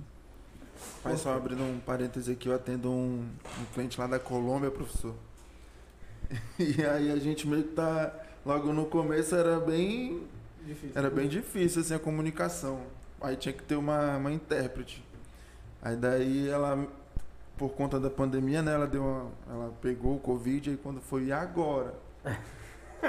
aí ele, Anderson, ele, ele falando ele falando espanhol, né? Anderson, por WhatsApp. Aí eu falei, rapaz, aí eu botei bem assim, rapaz, é o seguinte, bicho. aí eu, mano, aí agora ele já tá falando, ele já quando Ele se ele familiarizou com as agora já expressões, não é né? nem em português, agora é caboquês, mano. Eu já É. ensinei. Ele, mano. Aí o. Pois é, essa questão da, da língua ela é bem interessante por esse fato. Tu vais a, a- a esses municípios de fronteira, os, os caras estão falando os dois idiomas. Sim. Quando não o portunhol, né? Portunhol. E todos se entendem. Aí a escola vai fazer diferente? Não há porquê, né? Tem, tem que é, falar Tem que evoluir do é. jeito que a sociedade está evoluindo. Exato, né? é. Me, é, dentro dessa discussão me fez lembrar uma situação que durante a, a consulta pública é, no período da escrita do referencial curricular do ensino fundamental, nós aí a- as, a- as, a- sugestões né, vieram para nós redatores. Eu lembro que para nossa área de geografia, alguém de um município, não me recordo qual, sugeriu que nós inseríssemos a, a história, eu acho que era a história do município, alguma coisa assim. Porque geografia e história trabalham Sim. muito junto, né? A área das ciências humanas. E aí nós, nós eh, discutimos, nós eh, redatores, que nós não íamos colocar no documento a história daquele município. Nós iríamos colocar a história do município. Ou seja, quando o município X, Y Z fosse elaborar o seu currículo, aí sim ia colocar a história, porque, por exemplo, a, escola de Parintins, a história de Parintins só vai interessar para o morador, Do parintinense, do né? estudante de Parintins, parintinense. História de Coari, né, de Itamaraty ou qualquer um outro município. Então, a- a- o documento fica dá essa liberdade do- da elaboração do currículo de acordo com a realidade local. A história local, a economia local, enfim. É essa a ideia, né? É isso aí. E agora, gente, só para deixar claro que o nosso professor Josildo aqui fez parte, né, professor, dessa nova metodologia do ensino médio, né? É, eu, eu fui redator de- do componente geografia na elaboração do referencial curricular amazonense, Isso aí. porque o referencial curricular, tanto a BNCC quanto o referencial curricular amazonense, ele veio por componente.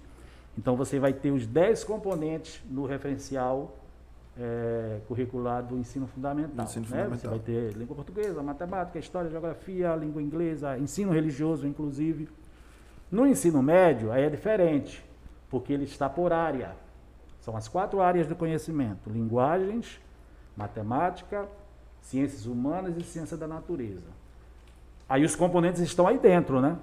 Linguagens, você vai ter língua portuguesa, língua inglesa, arte e educação física. Matemática é sozinho, só tem ele mesmo como componente. É, ciências humanas, história, geografia, sociologia e filosofia. E ciência da natureza, física, química e biologia. Os mesmos componentes normais, só que agora eles vão ser trabalhados por área. Isso na base comum da, da matriz curricular. É a base comum. Aí vem, que antigamente chamava de base diversificada. Aí vinha língua espanhola, espanhola. vinha em algumas escolas, eu lembro de escola privada, tinha dança, tinha é, artes marciais, tinha outras, outra, outros componentes. Né? Isso aí é a parte diversificada que hoje a gente chama de parte flexível do currículo, que são outros componentes que não são da base. Esses componentes da base, eles, eles são trabalhados no Brasil todo de forma igual. De forma igual. Aí as particularidades e as especificidades da região, do município, do estado, enfim, aí vem para a parte flexível. Tá? Então, quer dizer, por exemplo, se robótica ela é interessante para ser ofertado na escola no Dom Pedro II, exemplo, uh, pode ser que lá numa escola na Zona Leste, os, os estudantes. Ah, outro detalhe importante, os estudantes vão ter essa possibilidade de escolher. Aí lá na Zona Leste, os estudantes têm interesse em, sei lá, técnica em refrigeração. Aí vai ser ofertada a disciplina. Vai ser feito, é, já foi feito, aliás, para em 2019, foi feito um levantamento, né, uma, uma consulta aos estudantes, o que mais lhes interessava. Dentro área, de cada unidade, de cada escola? Cada escola. Ou é, região? É. Não, na escola. É, mas aí, pô, vai mas dar aí... essa abertura também para a escola ofertar. Cada escola vai é, escolher o que ela vai poder ofertar, é. né? Mas aí, é. mas aí como é que fica a situação de eu estar tá estudando numa escola, né? se tem um aluno estudando numa escola que quer ir para robótica, mas naquela escola ele está oferecendo um determinado. Como é que fica essa situação? É. O documento também, a legislação também ainda prevê o seguinte: você é matriculado nesta escola, no entanto, um, um curso, um componente que te interessa está sendo ofertado naquela outra vai dar essa possibilidade de você, mesmo sendo estudante do Colégio Dom Pedro II, e é, cursar, cursar, uma cursar disciplina lá no solo de Lucena, exemplo. Ah, vai dar essa possibilidade. Sim, legal, Veja como tudo legal. isso é muito complexo, né? Sim, sim. É novo, é complexo e ainda não está estruturado. e vai ter seus erros e vai ter que ser. Com certeza, é, com certeza, exatamente. Quando isso aí vai estar consolidado? Não sei se daqui a 10 anos. É, mas eu acho que com a tecnologia pode até avançar nesse sentido, porque, beleza, eu tenho uma grade, minha grade curricular aqui nessa escola é essa aqui, eu quero aquela, aquela outra disciplina. Aí eu acho que com essa educação à distância, ele pode ter as aulas dele aqui, normal, e à distância cursar aquela lá, talvez, eu não sei. Acho que a tecnologia vai, vai aproximar, vai ah, tirar aquela, sim, aquela sim. aquele aluno daquele espaço físico que até então ele só era limitado àquilo ali. E com essa, com essa, nova, essa, essa nova metodologia, esse novo é, é, projeto, né? Dá, abre a possibilidade, abre o leque né, de, de, de, viabilizar. Ah, beleza, aquela escola lá está voltada para, como você uhum. falou, técnica em refrigeração, outra está voltada para robótica, outro. Aí eu, eu, enquanto aluno, vou poder optar, beleza, eu quero cursar mas eu quero cursar aquela. É, veja bem como, como isso é, é, é, muito complexo e ainda vai precisar de um tempo para ser consolidado. Sim. A 2019, é, não foi o ano passado, 2019, eu juntamente com a equipe, nós, nós estávamos visitando algumas escolas de ensino médio aqui, para verificar exatamente a implantação do novo ensino médio, que ele já, já veio sendo implantado aos poucos, né, desde 2017. A lei é 2017, 2018 começou a ser implantado. Então nós chegamos numa determinada escola que era ofertada uma disciplina é, nessa parte flexível que não era de muito interesse. Eu não me recordo qual era esse componente agora. Não era de muito interesse dos estudantes, ou pelo menos de uma boa parte dos estudantes. Já numa outra escola, era ofertada uma disciplina que eles tinham interesse, porque, eu acho, se eu não me engano, era redação. Eles estavam de olho já no ensino superior, né? Uhum. Então, o que, é que eles estavam fazendo? Pedindo transferência para aquela escola. Não dava, a, a, legislação atual ainda não dá essa possibilidade dele Amarra, né? é, matriculado nessa escola e cursar aquela disciplina na outra, uhum. né? coisa que vai ser possível, possível é, breve. É. Assim como eu estou falando de escola para escola da rede estadual, né? A legislação quer que prevê, pelo menos até então, de que eu sou estudante da rede estadual, eu estudo hoje, sou matriculado no Colégio Dom Pedro II, mas tem disciplina, a disciplina que eu quero está sendo ofertado pelo IFAM. Aí eu curso o componente lá no IFAM. Ou no Senai, ou no SESI, né? enfim. Então, as parcerias estão sendo firmadas. Eu estou bastante curioso para ver essa, principalmente com o SESI. Porque, a, a, né? é, porque o SESI, o SESI ali, o sistema S, ele, ele tem uma, uma abrangência e uma inteligência, um leque muito grande de Uhum. ensino e que a gente não vê tanta publicidade assim, né? É, várias, várias, até completou assim, ali tem seus 17, 18 anos, dá para ir, dá para fazer algum curso, é, só que não tem muita publicidade. Então, a partir do momento que você pega esse sistema e atrela junto ao, ao, ao que seria o novo ensino médio, né? É uma coisa. Olha, eu vi um dia desses uma matéria, eu acho que foi na TV Futura, não tem problema falar não. Não, não tem problema não. Aqui só É. fala o que quiser. É, né? Tem, É. a gente tem uma, uma equipe jurídica que gosta de confusão. Ah, é. SESI São Paulo tem uma escola, cara, que é, é- eu acho que é um exemplo é, internacional, que eles fazem inclusive intercâmbio com estudantes de outros países. Eles vêm para estudar nesse SESI São Paulo. É uma escola fenomenal. E, então, talvez, não sei se, se o Polo Manaus do SESI seja tão grande quanto. Eu penso que não seja. Embora nós já tivemos essa aproximação com o SESI. Eles foram expor para nós é, o seu modelo de, dessa educação é, voltada para os itinerários formativos. Foi bem interessante também. Só que tudo vai é, depender né, do- dos acertos finais. é, que- como é parceria, cada um vai ter que entrar com uma parte. Né? O que é, o que é que me cabe, o que é que te cabe.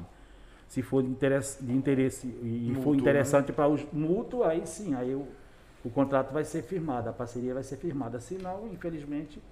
Mas uma coisa é certa, até porque SESI a gente sabe que é bem limitado. Não sei se em outros municípios tem, não sei se grandes municípios como Parintins, eh, Tabatinga, não sei se tem. Né? Coari, Tefé, esses maiores municípios. Mas se se limitar só a Manaus, e aí? Se, se- Hum, como é que ficam os outros municípios, né? Por isso que o CETAM ela, ela é a parceria mais certa, pelo fato de estar presente em todo o estado, Todo todo- estado, todos todos os os 62 municípios. municípios e ser um, um- eu, eu não sei se é uma, uma autarquia, acho que é uma autarquia, é, da, da, da- do Do estado. estado. É, então não vai ter tan- essas Já dificuldades. todas. tem meio que uma logística É, pronta, e, né? e nós, é, e nós já tivemos essa, essa discussão com eles, eles já estão presentes, inclusive, no documento, no referencial curricular, o CETAM já se faz, né, já é citado como órgão parceiro. Não, é bem legal, porque se fosse iniciar isso do zero, aí ser. Já é complicado instalar, implementar esse, esse, esse modelo de educação do jeito que está, sem o CETAM. É, com o CETAM, imagina sem o CETAM, né? Exatamente. Porque o CETAM ali, querendo ou não, ele leva a, a, o ensino técnico para. Não só técnico, né? Eu, eu posso estar. Eu estou limitado porque eu conheço algumas áreas só que, que são técnicas. E aí, é, é, para todos os municípios. É, agora também tem suas limitações, né? Tem, tem que ver isso. Por exemplo, eu disse há pouco que o estudante vai optar, vai escolher o que é que ele vai querer estudar, mas tem que abrir um parênteses aí. Porque, por exemplo, se naquele município que eu moro, eh, eu, eu tenho ideia, eu já tenho um pensamento mais avançado, já tenho algum certo conhecimento, etc. Eu quero algo mais elaborado e não tem eh, profissionais que possam ser os professores, né? Ofertar. Por exemplo, eu lembro que uma, uma colega sempre fala nisso. Design gráfico. Pode ser ofertado como um curso técnico? Pode. A gente sabe que é um curso de nível tecnológico, né? De nível superior. Mas se naquele município não tem profissional para passar o ano todinho ou o semestre todinho, porque os cursos de CETAM, e você citou há pouco a sua esposa, eh, que é nutricionista, que vai, né? Ela vai dar um módulo. Um módulo dura um mês É, aproximadamente, né? coisa. É, no máximo, né? Aí um mês tudo bem, é feito o contrato, a pessoa vai, se desloca, vai, fica um mês ali, depois volta. Mas imagine um ano, ou então se for mais dois anos, três anos, quatro anos, é meio complicado. né? Então Mas tem que daí- pensar em tudo isso. Mas Quando eu disse pesca, só fechar, quando eu disse pesca pouco, porque se a gente pensar assim, todos os 62, vou dizer Manaus também, se a gente falar em pesca, em todos esses 62 municípios a pesca está presente, né? Sim, com certeza. ofertar, né, É. Então seria um itinerário, hum, assim, vou dizer, chamar de mais fácil de ser ofertado, porque você vai ter pescadores, Em todos os cantos É. de- de- dos municípios. né? exatamente, e vai ter o produto, inclusive, vai ter o peixe, né? Não adianta ofertar uma coisa que depois não vai ter mercado para ele. é. É, vai ensinar robótica para um cara que não tem acesso Exato, por exemplo, é, acredito vai aplicar que- onde? É. E teu emprego depois, vai, onde é que vai ser? É. Mas, professor, eu acredito que em relação a isso, como o Fábio estava falando ainda há pouco, a tecnologia vai ajudar, porque um professor que vai estar ministrando lá esse curso na hora, ele, por conta da tecnologia, ela te possibilita a não determinar o número de alunos que vão assistir, né? Então, por exemplo, não sei se vai poder também um aluno que é do interior assistir uma aula que, que é daqui, assim, ou É, o não vai problema poder ser ligado. é se for um- uma disciplina prática, né? Ah, Aí na prática é. já complica, né? Complica Tem que não- pensar nisso não também, só né? por isso, porque o que acontece, não existe plataforma do governo para isso. As plataformas que são utilizadas, pelo que eu sei, eu posso estar enganado, mas são as plataformas que já existem, Uhum. que é privada, Google, Google Meet, né? Aí tem o Zoom. Mas aí a gente. É, É, mas aí a gente entra. Né? Mas aí a gente entra na, na questão do, do centro de mídias. É, o centro de mídias, ele, ele, ele é um produto desenvolvido aqui, né, professor? Foi desenvolvido aqui no. Porque eu, eu, não, eu não tenho conhecimento de outros estados terem um centro de mídias como a gente tem. Então, a- antes da gente iniciar aqui o programa, lembra que nós falávamos no, no secretário que foi do Amazonas, que eh, ampliou e equipou o centro de mídias, etc. E ele já levou isso para outro estado, né? Hoje ele como secretário. É, saiu até no jornal de que, que ele estava. Né, que era referência Então, quer dizer, ele levou, ele levou o modelo daqui para lá e hoje é Deu certo, referência. né? Deu certo, é. É, Eu lembro que eu acho que ele ainda enquanto secretário de, de Educação do Amazonas é, divulgava, claro, né, fazia a propaganda da, da sua gestão e outros estados, eu lembro que Rondônia, não lembro se o Acre, enviaram técnicos para conhecer o centro de mídias. Para conhecer o centro de É, mídias. é, é, e sentar conosco de, de lá da secretaria. E aí você sabe que o, o Centro de Mídia já ganhou prêmios internacionais, né? Pelo modelo É? aqui. né? Né, o centro Pelo é, modelo que é é. sensacional o Não modelo conhecia. do, não, do não, centro não de mídias. conhecia, sendo bem sincero, eu não conhecia. Eu queria saber o que é esse centro de mídia. É.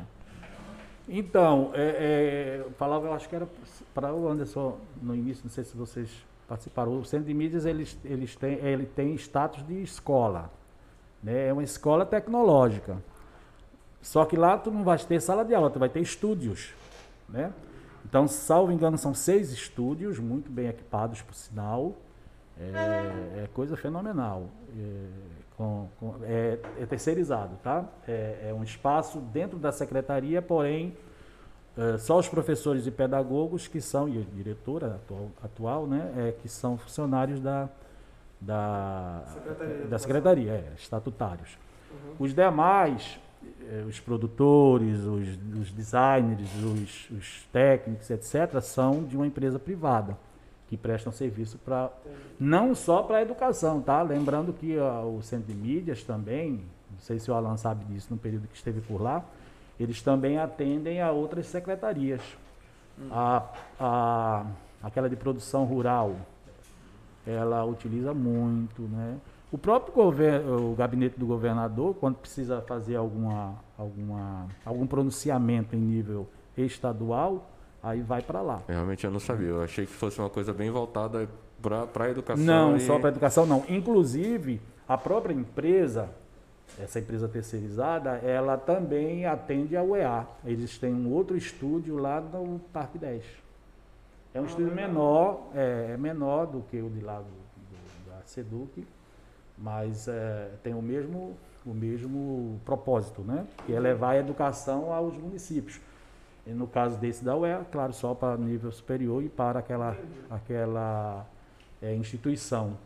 O Então, então esse centro de mídia ele é meio que uma plataforma já pronta para é, agora, só que assim, não, não, não, não, ela, não, não, seria, eu não, eu não sou bem entendido de tecnologia, desse, desse tipo de tecnologia, mas eu te diria o seguinte, ela só está presente, ela só leva as aulas onde tem sinal de transmissão. Ah, não, não, é todo o estado, nem todos os... Não é que nem um aplicativo que a gente Não, não, é exatamente. É, a escola, ela tem que ter a antena para captar essas ah, as imagens e o som, etc. Assim. Deixa eu. Vai, por. Tem uma pergunta aqui do chat que a pessoa fala assim, professor, o que o senhor acha de incluir uma matéria de política? É, porque querendo ou não, o conhecimento dos alunos na saída do ensino médio é muito leiga e eles aprendem somente o básico, a, o básico do sistema, que é o sistema legislativo, executivo e o judiciário. Hum. É, você tocou, tocou bem na minha ferida, porque é, nós, nós propusemos nesse documento, é, que é da área de humanas, né? É, salvo engano, é conhecimentos democráticos, jurídicos, eu não me recordo agora exatamente o nome que a gente deu a esse componente, mas ele vai estar como um, um itinerário. É, temos um professor redator da área de humanas, que eu estou Desculpa, professor, mas só para deixar bem claro isso daí. Quando é itinerário é o, não é o comum, aquele obrigatório. Isso, exatamente, é o, é o flexível, da parte flexível. Mas, mas aí, só, só antes de eu terminar, não, acho que é melhor eu interromper depois, que, que é. aí vai, vai embolar esse assunto. Né? É, Desculpa, professor. Então, um desses professores nossos, redatores da área de humanas, agora do médio, né? Ele participou, enquanto professor de sala de aula, ele participou de diversos projetos, volta, ele é professor de história, diversos projetos dessa, dessa magnitude e foi é, premiado, o seu projeto foi premiado, ele era da escola de Jalmo Batista. Então, uma turma de nono ano, eu acho que seis alunos de um projeto que ele tinha, foi escolhido para representar o estado do Amazonas no Congresso Nacional. Então, ele trouxe essa sua experiência, trouxe seu projeto e essa sua experiência e debateu conosco quando nós estávamos pensando nos itinerários para a área de ciências humanas. Então nós escolhemos um desse aí, que vai além dos conhecimentos básicos né, da, da, dos três poderes é, do sistema brasileiro, democrático brasileiro, uh, outros, inclusive mais modernos. Né? É, eu acredito que, assim, uma opinião particular que devia se, devia se tornar uma matéria, mas de uma forma que seja ensinada de uma forma imparcial e a pessoa de acordo com o que ela for depois vai criando a ideia dela, entendeu? É. Porque assim, como é que eu posso formular? Vamos, vamos, vamos, forma, vamos né? fazer uma história aqui. É. É, antigamente existia, era obrigatório é, é, determinada matéria, né? Democracia política. Não, veja bem, é, eu ainda alcancei, talvez vocês não no ensino fundamental. Não, médio, eu não. Médio eu acho que não tinha. Era, mas era, era período da ditadura militar, né? Era, era hum. o SPB e Educação Moral e Cívica, que tratava bem diretamente esses assuntos. Aí veio a, o, final, o final da ditadura militar, houve uma reformulação na, na legislação educacional e excluíram esses dois componentes. E diluíram alguns assuntos nos componentes de história e geografia que são mantidos até hoje, né? E espero que não acabe nunca, claro. É, é, embora seja discutido, mas bem superficialmente. Pois né? é, é, isso que eu ia falar. A diluição é. foi feita de uma é. maneira que. Eu... É porque é tanta coisa, veja bem, inclusive esse referencial curricular, se você pegar, é, e você sendo especialista na área, você vai, se você for um biólogo, né, um químico, um físico, um historiador, enfim, um profissional de língua portuguesa, você vai pensar que ali está faltando alguma coisa. Pô, cadê, cadê determinado conteúdo? Cadê isso aqui? Porque não vai ser mais tratado? Porque não cabe tudo também. Senão a gente vai ter que expandir demais o ensino Sim, médio, o ensino fundamental. Hora que o ensino fundamental já aumentou para nove anos, né? Eram, Sim, eram oito, exatamente. passou para nove. É, ou seja, puxou o primeiro ano para seis anos de idade, o primeiro ano que eu digo da, da escola, né? Para uhum, seis anos de sim. idade, quando ainda era pré-escola é, exatamente para que a criança se socialize, se vá se integrando ao ensino fundamental já com seis anos de idade. E o ensino médio não dá para ser mais que três anos. Há, instituições, que é o caso do, dos institutos federais, que ofertam em quatro anos, mas esse quarto ano ele já é exclusivamente profissionalizante. né? Você vai ter o ensino médio nas três, nos três anos, e no quarto ano ele é exclusivamente é, profissionalizante. A proposta do referencial curricular é que em três anos o estudante ele já saia com toda essa, essa carga de conhecimento e a certificação. Agora aí vem, volta a falar, e aí a gente vai, vai, vai se, se, se alongaria muito se fosse voltar a falar da escola integral, tempo integral. Porque a escola de tempo integral ela tem uh, o seu, a sua carga horária ampliada, né? Sim. Ela, ela não só são quatro horas, elas são sete e há até uma proposta de ser oito. Né? Atualmente o ensino parcial, que é de quatro horas, vai ser ampliada para cinco, porque vai continuar ainda a escola com tempo é, parcial, né? só matutino, só vespertino. O noturno já é uma outra questão mais delicada, porque atualmente ela já tem o seu período, a sua jornada é, reduzida pela própria particularidade da, do horário, né, e do público, inclusive, é um público que em geral trabalha. Aí não dá para ir além de, de, de 10 horas, senão vai acabar aqui horas, 11 horas da noite. O senhor é tem alguma preferência, assim? O senhor acha que algum método em relação a isso funciona melhor? Só, só matutino, só vespertino ou integral? Que que eu acho acha? que o modelo integral ele é o mais ideal, né? Mais é o ideal. mais adequado. É. Agora tem que ser um modelo de escola de tempo integral com todas, além da infraestrutura, a, a estrutura humana, inclusive, uhum. né? os uhum. recursos humanos têm que estar lá presente, enfim, é. A metodologia ela é de, muito diferente de uma parcial, né? Não, muito não, não, não, não chega a ser muito. O que vai diferenciar são aqueles componentes que são ofertados é, sem ser o da base comum, né? Porque uhum. você vai ter, se você for hoje, mesmo sem, por exemplo, ensino médio, mesmo sem a, o referencial curricular estar ainda implantado, nem aprovado nem implantado, você vai ter é, escola de tempo integral que tem outros componentes. Por exemplo, eu falei agora há pouco, dança, é, lutas marciais, né? É, enfim, robótica. Tem escola ofertando robótica também. É, que só cabe se for numa escola que seja de tempo integral. Escola de tempo parcial não dá, porque só são quatro horas de aula. Né? Ou seja, é, as matérias normais, normais, não, da base, né? Da base elas já elas vão ser a mesma carga horária, só que vão ser implementadas. Não, não, não. Há uma proposta de redução. É, senão não vai caber, né, as, as novas. Sim, entendi. Né? Então, então vai ver que é, sintetizar o. Exatamente. Por isso que eu te falei, se você for especialista num determinado componente, se você pegar o documento, pode ser que você diga, está faltando isso aqui. Por quê? Porque quando nós pensamos no documento, em elaborar e escrever esse documento, nós pensamos no que era prioridade. Isso aqui, eu posso juntar esses dois componentes, esses dois assuntos, né, que a gente chama de objeto de conhecimento. Podemos juntar esses dois num só? Sim. Eu vou te dar um exemplo de geografia. Em geografia, talvez vocês tenham visto e se lembrarem lá do ensino fundamental e médio, se estudava solo, tipos de solo, Sim. né? Solo, é, que mais? É, tu pode juntar tudo isso aí num único, num único conteúdo? Pode. Né? Então você já simplifica e ganha tempo com isso. E, e dá para o professor fazer isso. Uhum. Até porque quem vai se aprofundar nesse, nesse assunto vai ser alguém, né, o estudante que queira. futuramente, exatamente, queira ingressar nessa área da geologia, sei lá, da engenharia de minas, né, que vai te interessar, a agronomia, né, engenharia florestal, que vai te, interessar estudar muito sobre solo.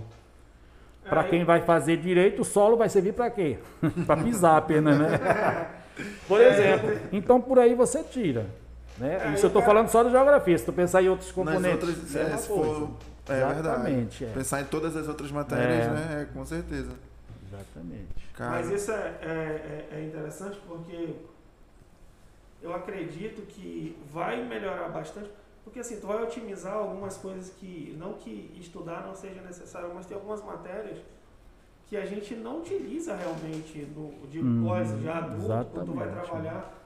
Beleza, é bom ter o conhecimento meio que passando claro. lá ali por cima, Aí gostei, me aprofundo futuramente. Vou trabalhar com essa área, vou trabalhar Exatamente. em engenharia, vou trabalhar em. É essa a proposta. É, é, é essa a proposta. Acho que vai ser um, um, processo de ensino, assim, vamos dizer, mais pragmático, né? Mais mais prático, mais facilitador. É, veja, tanto é, e vocês me fizeram lembrar uma situação, quando nós deparamos com a BNCC do Fundamental, ainda nem se pensava no médio, veja bem, nós percebemos um, um conteúdo muito vasto, uma proposta de elaboração de conteúdo muito vasto no Fundamental. O que é que os técnicos do médio estavam, porque enquanto isso eles já estavam pensando no médio, né? Enquanto nós estávamos trabalhando o Fundamental, eles já estavam pensando no médio. O que é que eles fizeram? Jogaram muita coisa que era do médio para o fundamental. Se tu pegares no componente de geografia é, oitavo e nono ano, assim, de coisa que era do médio. Para o médio ficar mais reduzido, sintetizado e caber as, os itinerários. Por conta da carga horária, senão não cabe. Não, Né? não, não, É, não vai caber, né? não. Mas aí, mas isso- essa metodologia, pelo menos, vai ser, a meu ver, muito interessante. Porque você acabou de dar um exemplo. O que, que eu vou estudar solo se a minha, a minha ideia é cursar direito? Não Uhum. que, que não seja necessário, mas É. Olha, as políticas públicas voltadas para a educação, ela, ela tem sofrido. Olha, eu estou na sede da secretaria desde 2014. São seis, seis anos, né? Seis, sete. Sete anos, vai fazer 7 sete. 2021. É, já fez sete anos que eu fui em janeiro, Já fevereiro, tem alguma coisa anos, assim, sete Sete anos. Então já apareceram diversas propostas lá, inclusive vindas do MEC, né? Veio lá de cima, então chegou. Chegou uma proposta, por exemplo, que era do ensino semestral, no ensino médio principalmente. Então, como era esse, essa- esse modelo? Não se falou mais, não sei se poderá voltar, né? Dependendo aí. Então, no primeiro semestre, o estudante cursava determinados componentes, acabou, teve sua nota, foi lá para o seu histórico. No segundo semestre, outros componentes. Então, os componentes ele eram semestrais, igual na, na universidade, né? igual no ensino Ah, superior. é. Aí, carga, né? é, ainda chegamos a, a sentar, discutir, a rascunhar o que seria do primeiro semestre, o que seria do segundo. Aí ia ter que sintetizar, claro, né? Uhum. Para caber dentro daquela carga horária de 800 horas. Aí depois veio uma outra situação, já esquece isso, deixa de lado. Volta ao normal, aí veio a ideia de BNCC, inclusive. Eu lembro que também em 2014, quando fui para a sede, ah, já existia a ideia de mudança do currículo. Vamos reestruturar o currículo do ensino fundamental. Na época eu era lotado numa, nu- numa gerência de ensino fundamental. Aí nós ainda chegamos aí nas coordenadorias daqui da capital, escutar os professores, o que era essencial para ser estudado ou não, porque veio essa ideia exatamente de não se estudar tudo. Porque eh, vocês, eu penso que ainda alcançaram, tinha, tinha situação que, o, que se trabalhava coisa demais desnecessária.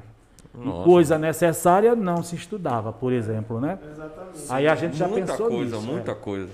Aí veio a ideia da base. Veja bem, 2014 eu estou falando e a base só vai ser é, homologada do fundamental em 2017, três anos depois. Porém, em 2014, ela já estava sendo discutida. Esse documento ele é, iniciou em 2012. É, se vocês bem lembram, eu falei agora há pouco que passou pelas mãos de cerca de cinco a seis ministros da educação, dois governos, dois ou três governos federais, né, dois, três presidentes. Então foi passando de mão em mão, mão em mão até chegar a essa homologação, esse produto final. Senão, até quando ia ficar debatendo isso? Nunca ia andar, né? Pois Nunca ia é, caminhar. Eu acredito que essa síntese vai ser boa porque, por exemplo, eu sou a favor, sendo bem sincero, que tenha direito, uma matéria de direito, pelo menos direito constitucional. Entendeu? Porque é uma base que a- o, o- o aluno vai aprender o mínimo necessário, que é a base, que é a Constituição, e saber é, é, diferenciar, por exemplo, a tripartição de poderes, qual é a função de cada um, qual é a função do Estado. Principalmente conceitos, né? Principalmente conceitos. conceitos, assim, só para o cidadão Claro. saber o mínimo necessário, saber que o que, porque eu, eu vejo muita crítica, por exemplo, na eleição, muito bafafá na eleição presidencial. A galera quer que o presidente faça tudo. Tudo bem, é um- uma figura muito importante, só que eles não dão essa, não dão essa devida importância para os senadores, que é que vai legislar. O executivo ele vai executar, entendeu? A separação ali, ó, tem partição. Uhum.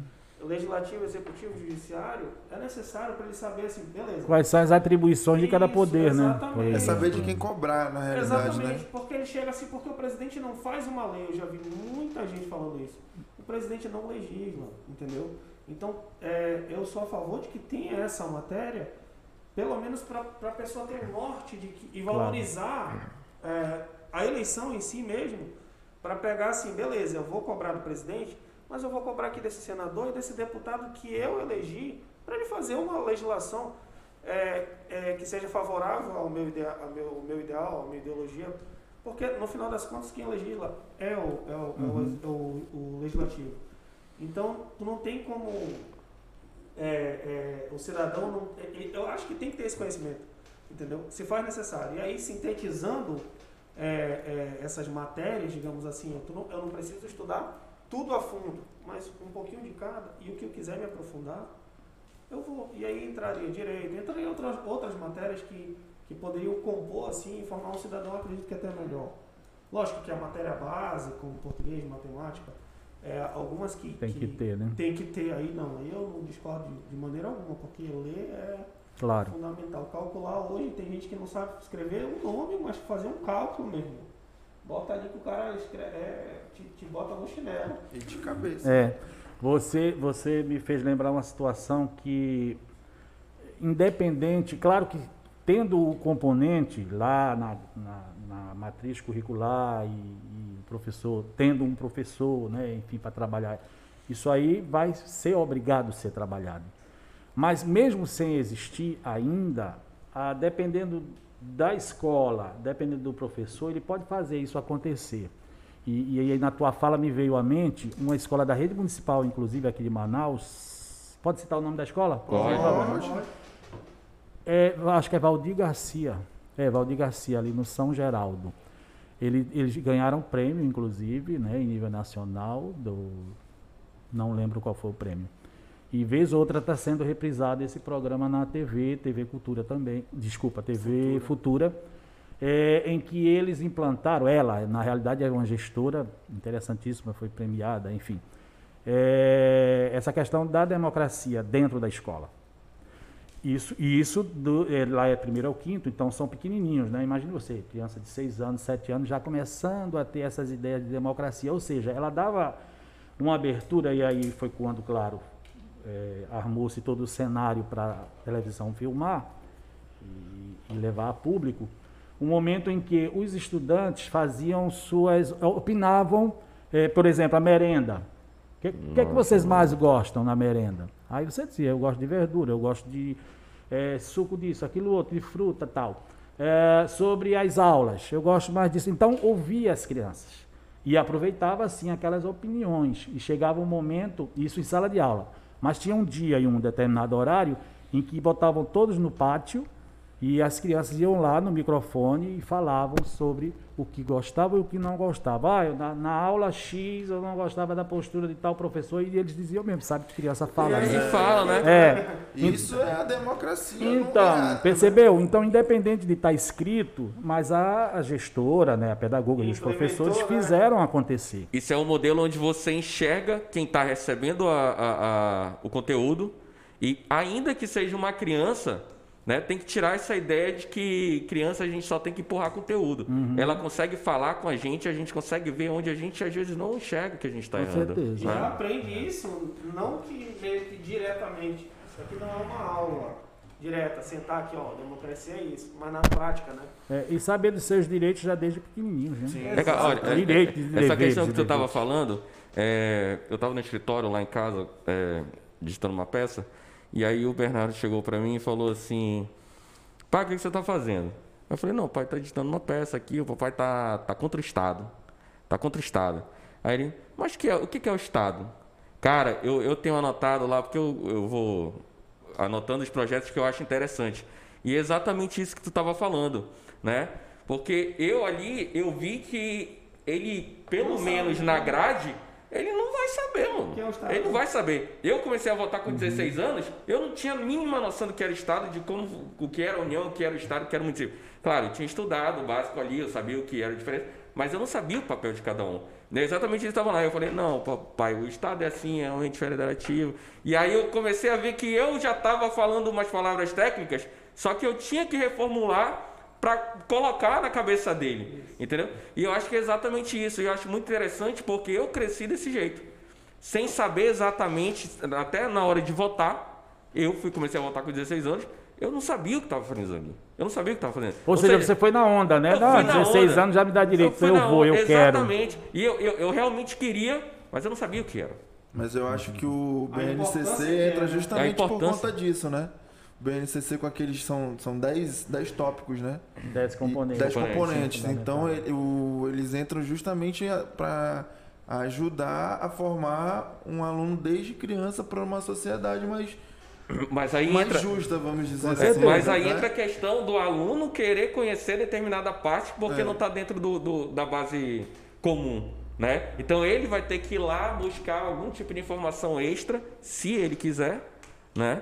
Mas é onde en- entra essa, essa questão de, de matéria de direito. Talvez não a, matéria de direito sim, mas alguma forma de, de, é, ensinar desde pequeno princípios é, é, é, Basilares, né? basilares, princípios basilares, conceitos. Para a criança já isso. é- Olha, eu tô aqui no município tal, tô no município de, do, de Manaus. Existe um prefeito. E esse prefeito ele vai ditar e executar umas ordens aí na, na minha cidade. Então, alguma coisa eu tenho que reclamar com ele. Ah, mas aí eu tenho os vereadores que vão fiscalizar o, o prefeito. Então, esses conceitos, eu acho que eles não deveriam ser de uma grade itinerária eh, optativa. Eu acho que eles deveriam estar ali crescendo bem maduros assim e específicos dentro de uma base comum. É, mas veja bem, é, Alan, o- o- a questão dos itinerários é só para o ensino médio, tá? Ah, no sim. ensino fundamental não tem. É. Inclusive, é, é interessante, e aí quando o Anderson falava, eh, me fez lembrar também o seguinte, no ensino fundamental, é, alguns componentes, ou quase todos, trazem a, vamos chamar de, não sei se a palavra neutralidade seria mais correta. Por exemplo, ensino religioso, que é um componente do ensino fundamental, ele, ele não traz como religião é, obrigatória ou certa pra, nem, em nenhum momento. Sim. Né? E- e- ele vai trazer determinadas discussões é, e, e orientações sobre as diversas religiões que existem no mundo, por exemplo. Né? Ele vai Religiões, seitas, ele e etc, etc. É, os povos. Como um todo, não. exatamente, não- é. Que é uma questão que está ligada à história e à geografia ali de uma É. maneira muito intrínseca. A, a temas da atualidade, como racismo, preconceito, Sim, etc, etc. vi, isso aí está né? bem presente no componente história, está muito claro e muito nítido lá. História e geografia Uma questão mais social, né? É. Questão E social. no médio também traz, né? É. Então, quer dizer, vai, e há ainda situações, e, e nós vamos deparar com situações de que, vai, de- dependendo do professor que este- esteja ministrando, ele vai abordar segundo as suas ideologias, Olha, crenças, acabei é muito perigoso, aqui, né? filosofia política. Era aí que, que, que eu ia meio que.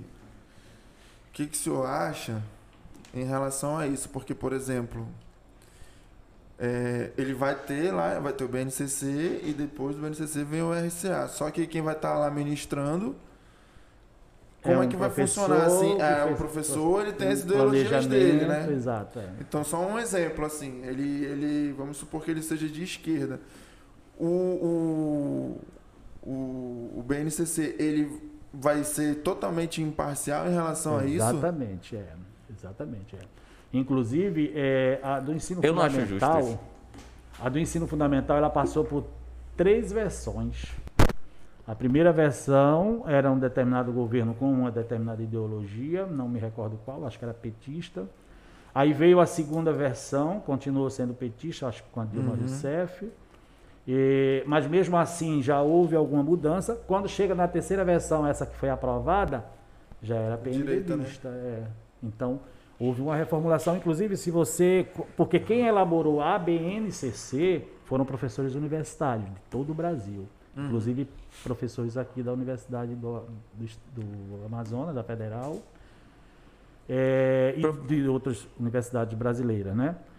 Então, A eles gente- elaboraram um documento maior. E a partir dele, aí nós, professores, né, de escola ou técnicos da, da, É, das professor, o referencial. Existe a questão do. Percebemos essa diferença. sim. Existe a questão da. E que eu acho que é exatamente isso que, que, que a gente já debateu várias vezes, a gente já conversou várias vezes, de nas faculdades, que é o que ele estava falando, é, o professor está livre, livre para colocar determinado conteúdo a partir dos seus, da sua filosofia política. É, e um conceito muito utilizado recentemente, principalmente pela direita, é exatamente de que há uma manipulação da esquerda dentro das universidades federais. É, como é que o senhor vê essa questão? Existe mesmo? Porque, pelo que eu vejo, existe. Né? Com certeza. Pelo que eu vejo, existe, existe. E, e- então, assim, a partir do momento que o senhor fala que é, esse, esse programa foi. É, é, é, vamos botar digitado, foi escrito a partir de determinadas mentes que estão ali, são maioria dentro das universidades federais, é, a gente não acaba tendo uma manipulação de determinado documento, porque, assim, eu acho que o professor não deveria é, expor dentro de sala de aula ou passar aquele conteúdo A ideia dele. a ideia dele. Eu acho que ele tem que passar o conteúdo. E se eu enxergar algum professor do meu filho é, direcionando ele para direita ou para esquerda, eu vou parar na hora. Falei, ei, tá fazendo errado. Não pode, porque para mim é uma manipulação Com certeza. muito barata, muito barata, porque a pessoa tá ali para aprender. E a partir do momento que tu leva a tua fala, tua, teu conteúdo para um lado ou para o outro, isso é totalmente prejudicial para quem tá para quem tá estudando. Exatamente. No ensino religioso eu ex- exemplifiquei há pouco, Sim, né? sim, sim, É, sim, ele chama de ensino. O pro- é, é, não será permitido o proselitismo, né? Ou seja, você direcionar para uma determinada religião, independente da sua. né? Eu lembro que eu ainda, enquanto estudante de ensino fundamental, antigo primeiro grau, a minha professora de ensino religioso, ela era uma senhora chamada de beata, né? Então todo dia era rezar pelo menos a Ave Maria e o Pai Nosso, todo dia. E se o cidadão, o estudante não for católico, fazer Pois o é, quê, né? exatamente. Por exemplo, É, na É. minha época já foi um, um pouco melhor em relação a isso. né? É, É, na, própria escola é, religiosa, ela, ela dependendo da escola, né, ele te- e você não sendo daquela religião, ela te dá a liberdade de você Assistir a- ou não, né? é, participar das atividades ou não. Embora, como é um componente curricular obrigatório da, da grade, é preciso que você tenha as atividades. Aí é o professor que vai né, dizer o que, é que você tem que fazer, por exemplo. Ne- Mas exatamente, como é que fica a questão No caso da da- política? das da universidades política. públicas, e, e que você levantou há pouco, eu penso que é, é- é- é uma questão de formação desses atuais professores. Ética, talvez? Vêm, também, eles vêm de uma formação, de certa forma, é, esquerdista, né? ou voltada muito para os. Vou dizer que para os, os clássicos. É, né? Mas também tu vais encontrar dentro da universidade pública grupos que não são, são neutros e uma grande minoria é, da situação, né? Por exemplo. O problema que eu acho em relação a isso é mais o extremismo, né? É isso, é, é o- esse extremismo que você fala, ele, ele é nocivo, né? Eu vejo Isso para qualquer para qualquer, né? para coisa. qualquer área, para qualquer área. é, Mas aí, por exemplo, como o Alan estava falando agora há pouco, dependendo do, da pessoa que esteja ministrando a aula, se ela for um pouco mais extrema, a criança vai crescer com aquilo ali achando que Ligado, né? é, ela vai uhum. aquilo ali vai Exatamente, na- entre aspas enriquecer o pouco que ela já conhece, né? Exatamente. Então é. aí eu acredito que, por isso que eu, concordo quando o Alan diz que se tem que ser imparcial. Tem que ser imparcial. Se chegar lá, ah, meu filho está indo um pouco mais para o lado esquerdo, direito, eu quero entender o porquê que ele está indo Claro. para aquele lado, entendeu? Mas isso é, é fundamental porque o que acontece? É, o, o- a criança ou o cidadão que, que está aprendendo sobre isso, ele tem que saber o que é o que para tomar um partido, mas isso aí é dele que vai sair, Exatamente. não o colégio. Por exemplo, quando eu matriculo meu filho num colégio católico, espera-se que ele seja católico, pelo menos. Se eu não sou católico e gosto daquela matéria, que o colégio respeite. Mas já sabendo que vai ter uma forte Exatamente. é. é, é, por exemplo, eu estudei Dom Bosco. Tá Dom propenso. Bosco, né, é. O Dom Bosco todo dia tinha a oração lá. De manhã cedinho. o- Tinha a missa de, no- no- em tais dias. E aí tem os seus momentos que ali a gente já sabe que é aquela escola vai pregar aquilo. Entendeu? Agora você não quer colocar o seu filho num colégio católico, é, é, não quer que ele siga o catolicismo, digamos assim, ou qualquer outra religião, aqui eu coloquei como exemplo porque foi Uhum. o que eu passei.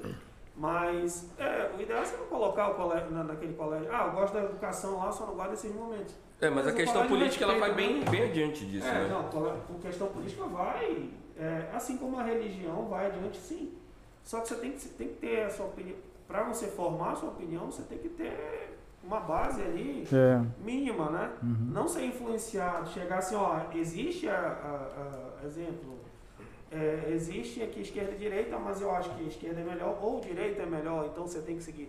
Não, apresenta a- essa dicotomia aí e, e diz assim, é, ó, segue o teu Agora é contigo, né? É. Agora que, e é isso que é, que é o certo. Isso que é o agora certo. Espera-se, né? Agora, eu vejo que, por mais que você, enquanto professor, seja orientado, tá lá escrito né, na legislação, É difícil. vai ser difícil fiscalizar, né? É, quem realmente faz, é. quem não faz, é Tem, muito acontece, tem complicado. ma- né? vários vídeos na internet aí É. galera filmando mesmo, eu falei. É, exatamente.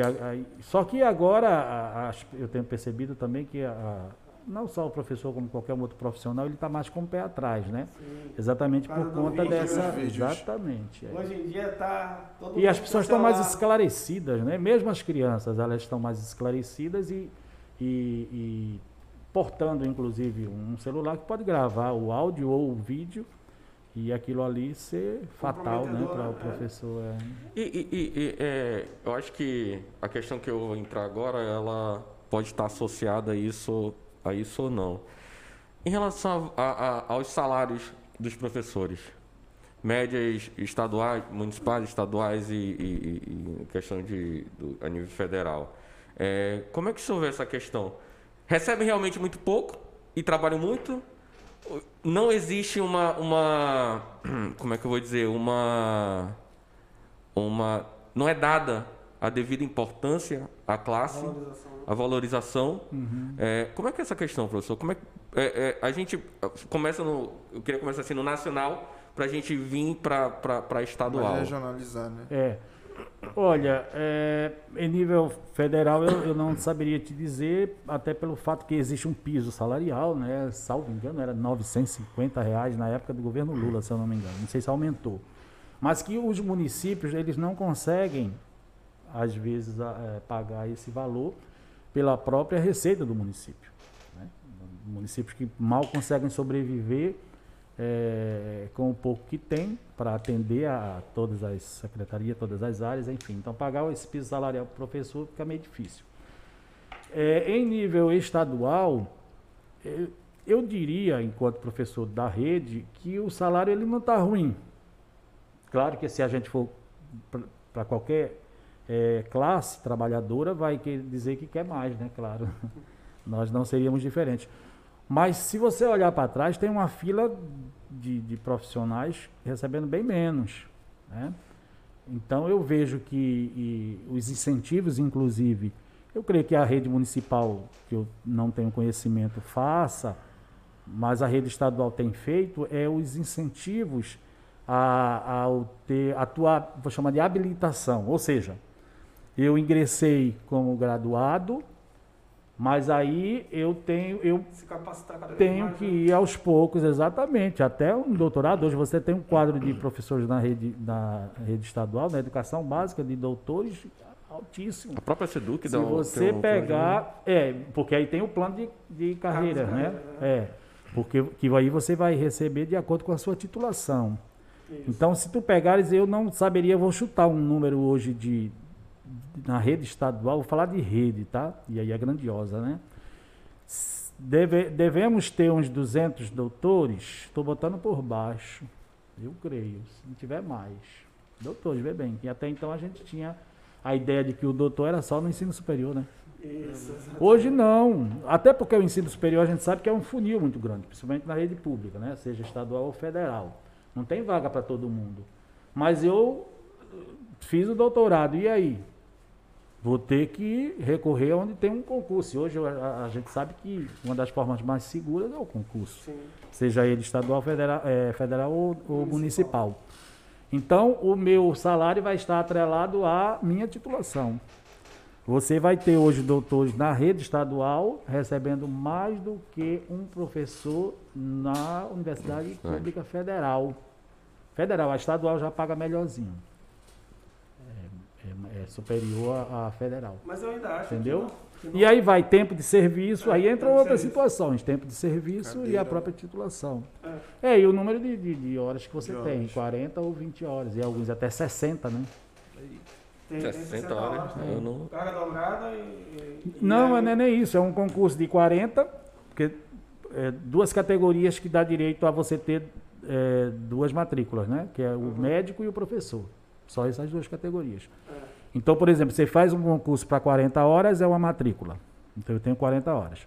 Eu posso fazer um outro concurso para 20 horas. Fiz 60, a segunda O matrícula, duas matrículas.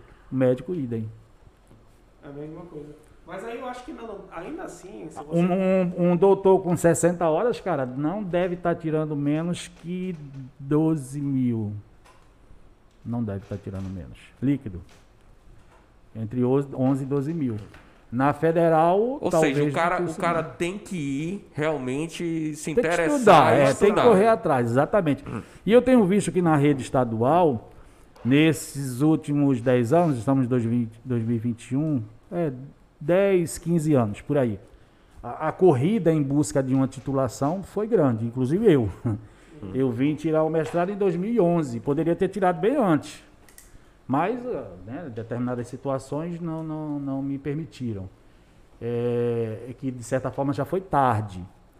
Mas tem cara que já sai da graduação, vocês sabem disso, já ingressa no mestrado, posteriormente doutorado, dependendo né, de, de como é a situação financeira dele, da família, etc., que segure a onda. É, mas isso tudo eu tenho que estar com a visão lá na frente. Principalmente quando se pensa em aposentadoria. Você, né, você ser aposentado com um salário, o teto, por exemplo, do, do INSS, todo mundo quer. É, Senão teu salário vai lá para baixo, né? Tua aposentadoria.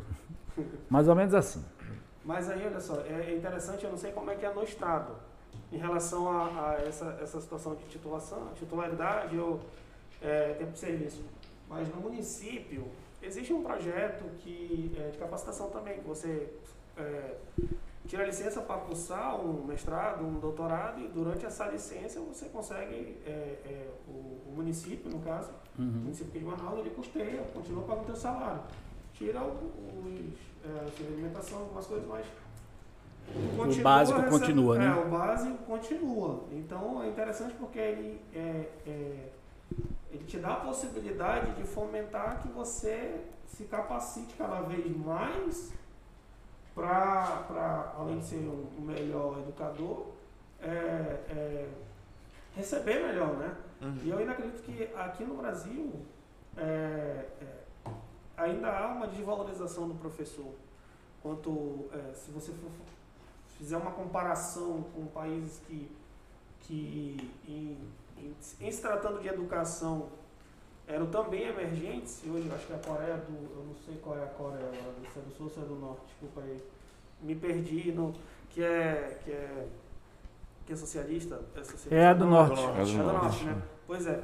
É, a, a Coreia do Sul, ela investiu pesado em educação Uhum. e ela conseguiu levantar, tipo, tá atrás do Brasil e através da educação e aí Sim. dando valorização aos professores. Com a- certeza, a- a- se voltou para a educação e hoje é uma potência do. É, mas aí eu acho que entra a- a- até mesmo a densidade demográfica, né? Entra, entra, Também, entra, também, entra- mas- é muita diferença. É muita diferença. Eu acho que comparar o, o, o, o Brasil com alguns países, é, eu, eu acho muito injusto. Assim como comparar o Brasil, que, que tem mais de 200 milhões de habitantes, com um país que tem 60 milhões de habitantes e consegue vacinar. Entendeu? É, eu, eu acho que determinadas comparações, assim, é, é fato. É uma métrica que é um, é um jeito, é um modo de né, incentivar e melhorar. Mas eu acho assim que, que comparar não seria o certo, mas talvez usar alguns métodos. Não, mas a comparação aí, eu, não, eu não li o estudo todo, eu li uma parte só. A comparação foi por, digamos, é, é, levou em consideração não só o país por si, o país, vamos comparar o Brasil, lógico, tem suas peculiaridades. O Brasil é. É, eu, vejo, eu vejo que são diversos fatores que estão É. imbricados aí nessa situação, né? Porque aí você falou densidade demográfica, é um fator? É. Extensão territorial é, é outro, né? Situação econômica, PIB, por exemplo, é um outro fator. por Aqui aí no vai. Amazonas, o território, o alcance. Com certeza, cara. Se tu fores é, falar, falou, em Amazônia, a- as peculiaridades nossas em relação a outros estados, pô, tu consegue percorrer é, um estado menor, né? Vamos, vamos dizer Sergipe, por exemplo. Tu consegue percorrer Sergipe de norte a sul, leste a oeste naquele estado em horas. Aqui tu não consegue. Até pelas próprias condições naturais, né? Que estrada não vai ter, Não vai exemplo. ter, isolado, né? daqui. Então, se eu só voltar rapidamente àquela situação das formações que nós tínhamos planejado para o referencial curricular para o interior, tava, a logística ia ser uma logística, olha, vocês nem imaginam como, de hospedagem do- dos professores para os polos. Veja bem, por exemplo, deixa eu lembrar que eu acho que Tefé ia ser um polo, então os municípios ali do Médio Solimões iriam para Tefé. Mas são municípios distantes, não são tão próximos assim, né? Que, que, que a viagem é o que? Talvez um dia de barco, dois, talvez, não sei, estou chutando. Aí ia ter a passagem para, o, para, os, para os professores, para Tefé, hospedagem em Tefé, alimentação em Tefé, o material que ia ser utilizado na, na formação, era uma semana a formação. Então aí tu, tu vai, faz o levantamento financeiro de quanto né? Só para ter uma ideia, quando se fala de Amazônia. Eu lembro que durante o mestrado tinha um professor, que aí eu fi- fiz pela Universidade de São Paulo, né? foi um convênio da UEA com, São, com a USP. Então os professores vieram para cá dar aula aqui para gente, mas nós tivemos que ir para lá para fazer estágio, todo um acompanhamento de, de seis meses. Aí, inclusive a defesa. Aí um professor que veio dar essa disciplina aqui, ele, num determinado momento, ele falou para a gente, olha, quando a gente fala lá em São Paulo a realidade de vocês, os alunos ficam de boca aberta, porque eles imaginam que eh, São Paulo é referência, a gente sabe, né? Mas que o Brasil todo é igual. Eles não conhecem essa realidade aqui de vocês, né? Da- das distâncias, eh, dessas peculiaridades, como por exemplo de transporte, né? É mais, é, é- é mais Eles ainda acham barato. que, é, Sem que a gente. Aquelas piadinhas sem graça. Ah, sim. É mais barato viajar pra, pra Fortaleza do que pra Tabatinga. Tabatinga. Com certeza. Olha, eu fui, quando eu disse, quando eu disse para vocês que fui a Itamaraty em janeiro do ano passado. A pandemia ainda. Não, foi ano passado, 2019. Foi ano passado. é. Aí o. o sabe quanta passagem? É Manaus, Itamaraty, Manaus. Não, Itamaraty. Tem voo para lá. Tem voo? voo fretado, tá? Ah, Fred. É, eu acho que foi 4 mil. Olha, aí. Olha só. Quatro, É salvo engano, Europa, foi. irmão. É mais barato para E quatro horas de voo. Só de ida, hein? Quatro horas de voo. Imagina, quatro horas de voo Nossa. dá hum, quase mais, São Paulo. mais É São Paulo, né? Manaus, São Paulo. É. Com três escalas. Agora, como era uma aeronave pequena, né? Nesse voo fretado, aí ele não tem essa autonomia de velocidade, de, de altura, né? De altitude, sei lá. É, como uma aeronave maior que pudesse ser- chegar mais rápido. Mais ou menos assim. mas Até porque o, a capacidade. ca- O de- município lá não tem como receber uma aeronave, maior, não é isso? Não, não, não tem. Pista de É, pouso super é. curta. É. É. Eu me Ela tá- alívio, aqueles teco-teco. Você vai ter para Tabatinga, né? Apesar de Tabatinga ser mais distante do que este município, a duração do voo é menor, mas aí a pista de pouso é maior e a, a capacidade de, de, De- de aterrissa- a aterrissagem de uma aeronave maior também, né? Tanto é que uma empresa grande é que faz voo para Tabatinga. É, mas Então são peculiaridades, rapaz, da nossa região que é interessantíssimo a gente conhecer a realidade do estado, né? Quando a gente Com conta certeza. aí para até até o próprio amazonense, viu, que nunca saiu de Manaus, quando a gente fala as coisas para eles, ficam assim boquiaberto, né? Eu lembro que na época da, da, da eu estava no ensino superior e falando essa realidade do interior para os acadêmicos, eles ficavam admirados. Porque muitos estudantes aqui, não sei se lá no curso de Direito, quando vocês cursaram, também acontecia. Tinha muita gente do interior que estudava aqui na capital e a ideia era retornar, né? Isso. Então, muitos na- nas licenciaturas também eram assim. E hoje estão aí nos municípios. De vez em quando a gente conversa e tal. noite, pô, já deixei de carona pra, É. pra mim. Não, pegava uma carona balsa à noite pra poder voltar no outro dia. Era, Uhum. era complicado, né? Tão É, simples eu tenho, tenho um ex-aluno falando isso, Alan, bem rápido, mas eu acho que não é da tua época, talvez seja antes de você lá no colégio. Ele é prefeito hoje de um município do interior. Segundo mandato. é. Eu não... Tem vereadores, tem prefeitos, tem é prefeito isso, né? Educação- Tem até secretário de secretária. Tem uma moça que ela é secretária nessa atual gestão estadual. É, já deve ser da próxima tua turma, eu creio. Mas não é da tua turma, não. Mas não se preocupe não, daqui uns anos você vai estar falando assim, rapaz, tinha um aluno chamado Alan, ele tinha um podcast. Hoje tá aí, é governador. Quem sabe, né? Professor, a gente vai. A gente quer fazer uma pergunta ainda? A gente, a gente vai dar uma, uma- um intervalinho, tá? Assim, uns cinco minutinhos. Aí a gente volta pra já ir pra reta final da nossa conversa. Ok, Tá bom, professor? Sem problema. Segura aí. Perfeito.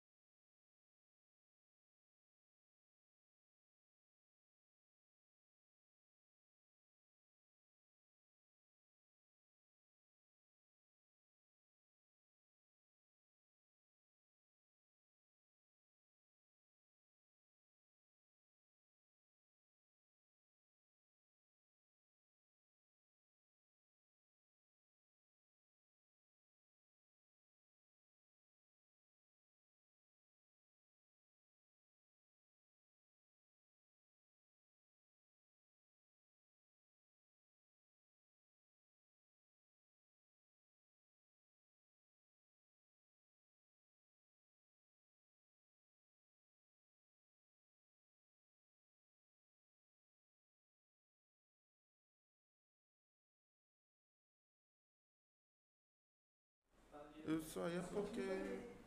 Mas tá de boa já.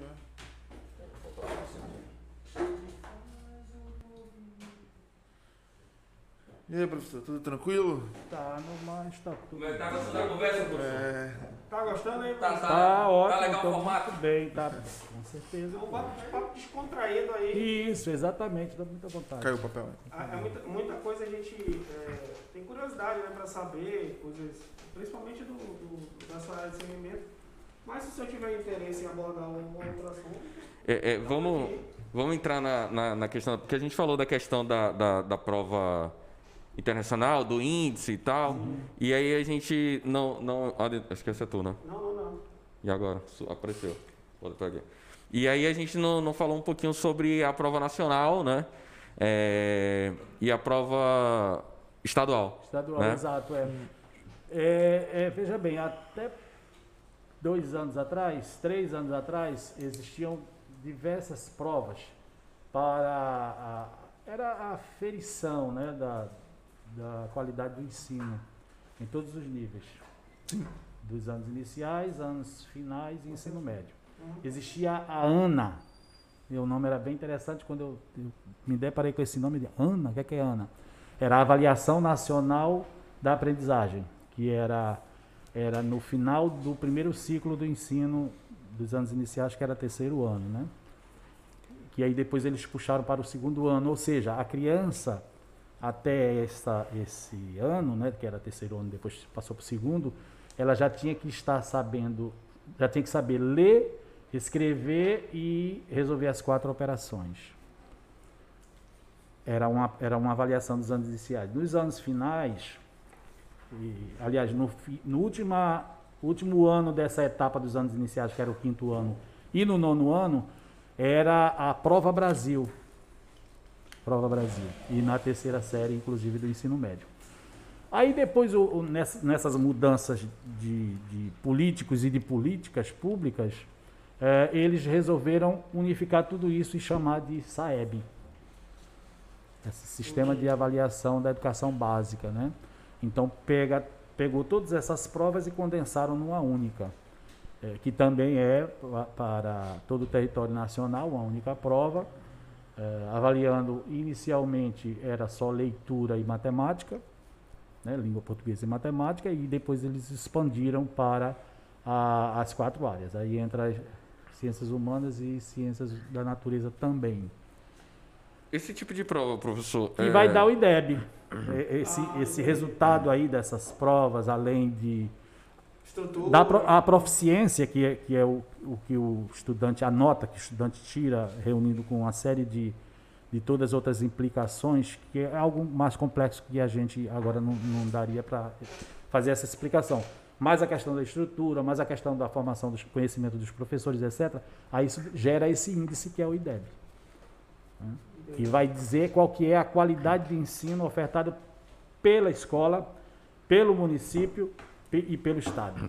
E esses parâmetros assim, é, é, como é que como é que a tanto a- o município quanto o estado quanto a União, é, como é que é feito esse entrelace desse índice com o estudo que está sendo com a política pública educacional de cada ente federativo? Então, exatamente. Você primeiro que, que os estados eles investem, né, ou pelo menos deveriam investir cada vez mais eh, do, do seu PIB na educação, porque eles querem, seus, os governadores, os prefeitos querem ter o seu o nome do seu município e o nome do seu estado nos primeiros lugares, né? Num Com ranking, certeza. num ranking nacional ou num ranking Não estadual. deveria ser, mas é uma promoção própria do Com do certeza, exatamente. Ele vai usar, inclusive, dessa fala nos palanques, né? O mecanismo foi criado para isso também. Com certeza, é. Para as escolas, tem também para o gestor, não deixa de ser, porra. É, é orgulho para um gestor ter, ah, pô, a minha escola está em primeiro lugar no município, ou naquela coordenadoria está em primeiro lugar no município ou não. E isso gerava, até pouco tempo atrás, uma- um valor para a escola, para a escola, e também poderia ser rateado com um 14º salário, um 15º salário para os professores. Aquela escola municipal que eu citei, naquele caso da, acho que é Valdir Garcia, ela teve, salvo engano, teve até o 15º salário. Então, Mas cada como vez mais os professores, né, se empenhavam para que o- É uma os de alunos incentivo, não deixa de É, ser, não né? deixa de ser. Há quem seja contra, né? Há especialistas em educação que eles não, não aprovam essa, essa meritocracia, né? Vamos dizer Acho que é a assim. a argumentação deles. Então, que isso deveria ser natural para todas as escolas independentes de, de ser aquela que tirou maior ou menor índice. Agora, existe, e aí veja bem essa, essa, como é complexo. Existe um estado, salvo engano é o Ceará, ele trou- trouxe um exemplo bem interessante. Então, aquelas escolas, olha a política desse, desse gestor estadual. A escola que tinha melhor índice, ela ia auxiliar aquela que esteve baixo índice. É, dando dicas, né, dando sugestões de Como melhoria, conseguiu, né? etc. Ou seja, aju- ajudando para que todos pudessem estar no mesmo patamar no futuro. né. Então, os exemplos são diversos no Brasil, né, dessas políticas É, mas implantadas. positivos são bons para serem seguidos, né? É. A implementação dessa, quem gestores novatos, digo, é, exemplo, tem gestor que está há anos e sabe como, Aham. como, como E aí vai contar a experiência, né? É. Aí a experiência enquanto gestor conta muito nesse sentido. Ele vai chegar e vai falar, irmão, caminha por esse lado que tu vai chegar mais ou menos É. Aí nós falamos do, do- da prova em nível nacional, né? Agora vamos falar da estadual. É, é vamos, vamos fazer essa- esse paralelo, porque eu acho interessante, como eu já, já havia é, conversado com o senhor anteriormente, é, eu cheguei a conversar com alguns pedagogos da, da, própria SEDUC, né? Que eles fizeram, eles falaram, olha, cara, o, o, o, o, o SADEAN é uma coisa que tu vai colocar ali duas, duas matérias, matérias, tem duas matérias, e ele vai gerar para ti o mesmo, o mesmo é, Índice. resultado, índice, é, as mesmas informações que o nacional gera. Então, é, é, eu não, eu tô falando de um, dois que eu, eu conversei assim, porque eu queria me interessar mais sobre. É, mas que eles viram, viam como uma coisa que só língua, língua indígena? É isso que, que se está procurando? Então eles viam como uma coisa meio inútil dentro do estado do Amazonas. E aí a gente, eu queria que o senhor fizesse esse paralelo com o nacional e o, e o próprio SADEAN para a gente falar assim, não, realmente deve existir esse SADEAN. Né? Porque se eu tenho uma prova nacional que me oferece determinados parâmetros e aí eu vou e faço uma, uma estadual que me oferece os mesmos, não tem por que gastar todo esse dinheiro. É. Não, é- não são os mesmos parâmetros, eles são próximos, né? Mas, mas assim como nós falamos há pouco do, da BNCC e RCA, a avaliação idem, né? Sa- SAEB em nível nacional, é geral para todos os estados, a mesma prova, inclusive, mas quando chega nas particularidades, tem que, se, tem que ter a particularidade daquele estado. Por exemplo, é, eu não abordo no SAEB História e Geografia do Amazonas, por exemplo, nem literatura no Amazonas, porque só interessa para o estado do Amazonas. Então não vai estar nessa prova nacional. No entanto, na escola o aluno está estudando, não está? História, Geografia e sim. Literatura no Amazonas. Aí só é cobrado no SADEAN, por exemplo. Então a prova estadual, que eles chamam de estadualização das avaliações eh, em larga escala, né, que é uma avaliação externa. Ou seja, é elaborado por uma determinada instituição, nesse caso do SADEAN é a Universidade Federal de Juiz de Fora, totalmente neutra, né, para não favorecer a um ou a outra estado, ou município ou escola. Então, eles, claro, seus, seus técnicos, seus especialistas têm conhecimento do material que é trabalhado aqui, baseado no currículo estadual, e elaboram a prova. Aí vem aquela situação que você falou, quando há licitação para a empresa que vai aplicar a prova, né? Aí implica em tudo isso, em custos. Agora, é, é interessante para saber, e aí ela vai dar o ranking é, geral, porque o SAEB também não são todas as escolas. Essa nacional, a nacional não são todas as escolas. São. Já, já o SADEAN são todas as escolas. Então você vai ter um espelho, um perfil real. Mas Real. não, real. Mas é real. sorteio? Como é que funciona a escolha? Não, não, Não então, são todas, SADEAN né? são todas. Não, a outra que são escolas. É, é o MEC que sinaliza quais são as escolas Ah, que sim. vão. É, o INEP, né, na realidade, que, que vão participar da prova, né? Não são Uhum. todos. né? Assim como aquela que a gente falou do PISA, né, que são os estudantes de 15 anos. Fora, Entendi. independente de qual é, série eles estejam. Né? Inclusive a EJA. E, e e- aí, complementando a questão de história da Amazônia, geografia da Amazônia, literatura, entra a parte indígena, tá? Também, Entra a parte exatamente. é. E, e eu- É, eu- não, é não, eu não, desculpa, lembro. não entra uma, uma especificidade indígena, não. É a mesma prova para os indígenas também. Não, mas Aí eu, eu leva lembro des- que, desvantagem, né? Eu lembro que existia alguma coisa relacionada à, à, à, à população indígena. Eu não, não lembro se era um tema, um assunto dentro da prova, alguma coisa mais específica. É, mas não, não especificidade, até porque quando se fala de educação indígena, escolar indígena, é bem complexo, porque não, não, se, não é uma única língua, por exemplo, não é uma única cultura, é, isso aí é bem complexo.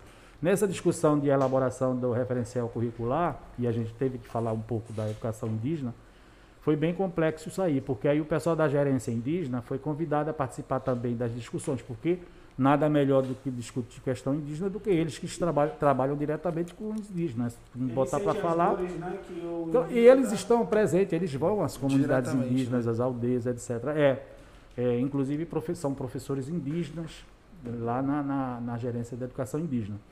É, então eles, eles colocaram essa situação, olha, isso é bem complexo, porque até porque, assim, se tu é, colocares numa prova em nível estadual ah, algo que seja relacionado à língua tucano, um outro povo vai, vai, Vai- não vai- aceitar, não aceita. Não não aceita. fazer, né? Então, não vai Fala aceitar, exatamente. dialetos diferentes, né? É, e, e a, é, são diversas, né? É. São muitos povos indígenas aqui Podem até ser parecidos, mas. Não, é, às vezes dentro, exatamente, num, no mesmo povo, você vai ter um povo é, da terra firme e um povo ribeirinho. Uhum. Aí já tem é, uma certa é, diferença de cultura no plantar, no, no- no- nos cultos religiosos, né, no- nos, nos seus, enfim. Então há essa diferença. Então é muito complexo falar em educação escolar indígena. né? A gente fala, a gente ouve, a gente lê alguma coisa assim, mas não é real. Não é, é- é- é bem complexo. É. Professor, perdoe a minha total ignorância, mas como é que funciona uma aula assim indígena? É, é ensinado de em qual dialeto assim? Um professor que que daqui que vai lá para ensinar como é que funciona? Não, é de lá. É de lá e ele ensina em, no, no Na dialeto língua deles. materna, exatamente. Tipo, é. ensina a nossa matéria na- no Isso, dialeto deles. Exatamente. É, veja bem, se para nós a primeira língua é a língua portuguesa, mas- que aliás alguns linguistas dizem que está errado chamar a língua portuguesa, deveria ser língua brasileira, né? É, então, para nós é a primeira língua. Uhum. Se você falar inglês, ou francês, espanhol ou qualquer outra língua, é a segunda língua, né? Para eles, a primeira língua é aquela língua materna. Sim. Seja sateré, seja tucano, seja baniwa, né? Seja, é, Tupi, enfim, qualquer- qualquer uma qualquer outra. É, é a primeira língua. Aí a segunda pode ser a língua portuguesa. Então tá. É, o professor, ele é indígena, ele é lá da comunidade. Inclusive, num módulo que eu fui dar da, do PAFó em Itamaraty, eu tinha três a- a- alunos indígenas. Da, do povo Mas eles Deni. entendiam o português ou era só. muito, muito. É, Superficial. é, não, nem, nem se expressavam bem, nem entendiam bem. Então, Aham. um outro aluno da cidade, né, da, da- da sede do município, ele era, era uma espécie de intérprete para ele. Aí, às vezes, ele queria falar e aí eu não entendia direito. Aí pedia para o outro rapaz ou a outra moça eh, traduzia, mais ou menos assim. O ideal é ter Mas lá na comunidade capacitação. dele, mas, mas, mas não tinha um público né, significativo Pra- que a universidade formação, investisse né? só. É. Embora já exista hoje uma licenciatura em educação escolar indígena, mas ela é exclusiva lá no município de São Gabriel da Cachoeira, porque Ah. é o município brasileiro que, que apresenta o maior percentual de indígenas, De né, do indígenas. Brasil. É. Ela, salvo engano, é 80% da população é indígena. Aí já dá pra. Aí já dá pra. E o resto é, São mi- diversos é, é imigrantes, são diversos locais do Brasil todo. Tem desde Lourinho do Olho Azul até indígena. É, São Gabriel? São, São Gabriel. é. É, já está bastante miscigenado. É, já tá, já tá. É sério, pô. É sério. Então é isso. Aí só fechando o SADEAN que nós, nós falávamos, né? Uhum. Então é uma avaliação que ela, e ela vai trazer um índice também, se a gente falou muito no índice IDEB, o SADEAN vai trazer o índice IDEAN, que é o Índice de Desenvolvimento da Educação no Amazonas, né? E também vai espelhar a realidade do Estado, mais especificamente e 100% das escolas. E, e- e, professor, é feito é, de- a cada dois anos? também? Ela era inicialmente, né, a cada dois anos, para não coincidir com o SAEB. Então, o SADEAN era em anos pares e o, e o SAEB era em anos ímpares. Então, todo ano o aluno tinha uma avaliação externa. Ah, ocorreu que depois, com essas mudanças de gestores, eles entenderam que deveria ser anual. Então, independente de ter Sa- SAEB, também tem SADEAN. Né? São O último foi em agora, né? 2019. É 2020, o ano passado não houve, por conta de toda Da essa pandemia. situação. É. Aí eu penso que 2021 vai acontecer que a gente está torcendo, né? Que tudo normalize a partir do segundo semestre, pelo menos, né? E- e- É, mas é válido, eu penso que, que todo, todo esse tipo é válido. É custo, e aí obriga a, a- as instituições, né, seja ela em nível federal ou, ou estadual, investirem em educação, já que a gente sabe que o percentual do PIB é muito pequeno para a educação, então obriga a investirem mais, para que tenhamos uma, uma qualidade eh, na formação da população bem melhor. Você citou há pouco a Coreia do Sul, É né? Foi a Coreia do Sul? Foi, Foi, né? foi, você foi, foi. como melhoria na educação. Tu tem outros exemplos que, se a gente comparar com o Brasil, estaria bem atrás. Mas em educação estão bem à frente, que é o caso Sim. do Uruguai, é o caso do Chile. Sim, aqui mesmo Né? na América do Sul. Então, na América Latina, a gente encontra o México, inclusive, economicamente estão bem atrás, mas na educação estão lá na frente, lá à frente. E aí, consequentemente, vai melhorar o país, é, é via de consequência, não tem como. Com certeza. é. Agora vem os fatores, que aí É. quando o Alan lembrou de- da questão demográfica, Sim, a questão geográfica, né? São países super pequenos. É igual você né? comparar adminis- o, administrador público, né, o prefeito no caso, ou o governador administrar um estado ou um município menor Pequeno, e outro né? bem maior. Né? É, Sabe que a complexidade se dá também Com a partir certeza. daí. né? Professor, é, é, quando, quando, é, quando se pega, quando a SEDUC pega essas informações relacionadas ao SADEAN, é, já gera, existe um, um setor já específico para que haja é, uma mudança de determinada política pública que talvez estivesse, estivesse sendo aplicada e por conta daquele índice, tu fala assim- a, a secretária fala assim, não, isso aqui não cabe mais, desde agora. Que setor é esse? Exatamente. É, existe um setor, agora ele é novo, esse setor, embora. Ele, aliás, ele é antigo, mas houve uma, uma- uma reformulação agora dessa atual né? gestão. É, mudou-se o nome, que é a Coordenação de Avaliação e Desempenho Educacional, alguma coisa assim, é CAE- CAED, que é subordinada a, ao DGESC. Então, esse setor ele vai é, reunir os resultados da avaliação e vai eh, planejar as políticas públicas para serem eh, implantadas e implementadas naquelas escolas que tiveram índices deficitários, né? Como, por exemplo, formação continuada dos professores é um ponto. A gente falou muito aqui em estrutura física, é outro ponto. Aí aciona de, de infra, né? O, de- o departamento de infraestrutura para aquela escola. Ah, o, o DEP para a formação dos, aliás, o, o CEPAM para a formação continuada dos professores, juntamente com o DEP, por que não? Né? Então, vai mexer com a secretaria. E, e- e não reflete uma boa imagem para o gestor, né? o gestor estadual e nem o gestor da educação, se o índice for baixo. Porque tudo isso a imprensa pega logo esses dados Sim. e divulga, né? E Primeira nem- coisa, nenhum né? prefeito, nenhum governador, ninguém quer, nenhum gestor de escola quer o nome daquela escola ou o nome do estado ou do município estampado lá em nível nacional dizendo que a educação Tá precária, Está né? precária. Mais do que a teve gente já índices- imagina que seja. Teve Ainda índices bem abaixo do, do nacional, mais ou menos assim, né? Uhum. E com essa mídia agora, qualquer coisa é, viraliza, não se, não se pesquisa nem se é verdade. Então é complicado mesmo. E daqui que tu vai provar que não é verdadeiro, Já é era. complicado, né? Aí tu já está em vários portais, até portais grandes que não, não, não, não pesquisam a fonte. Aí é. É. É triste, mas é a realidade. Professor, a gente agora, já saindo dessa área de, da educação que a gente falou muito, cara, e- eu nem esperava que a gente fosse falar tanto assim. E ainda tem mais, né? Ainda tem Vai mais, ainda assim, tem mais. Tem muita coisa. E, mas vamos, vamos, a gente já encaminhando agora para a parte final. É, você é pernambucano, né? É, eu, eu hoje estou me intitulando pernambuquense. Pernambuquense. Entenderam por quê? Sim, sim. É. Como é que, É. como é que foi essa sua- vinda para cá? É, então.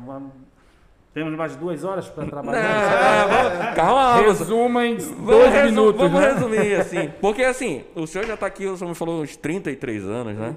É, de 87 para cá dá quantos anos? Eu acho que é 34. 33, 30, 34. Eu fiz 34, nasci em É, eu errei por um 87. ano, é. Foi em 87. Então, na realidade, eu vim pelo Exército. Eu sou oficial da reserva, não remunerada. Não sei se vocês têm conhecimento dessa parte, que chama de R2.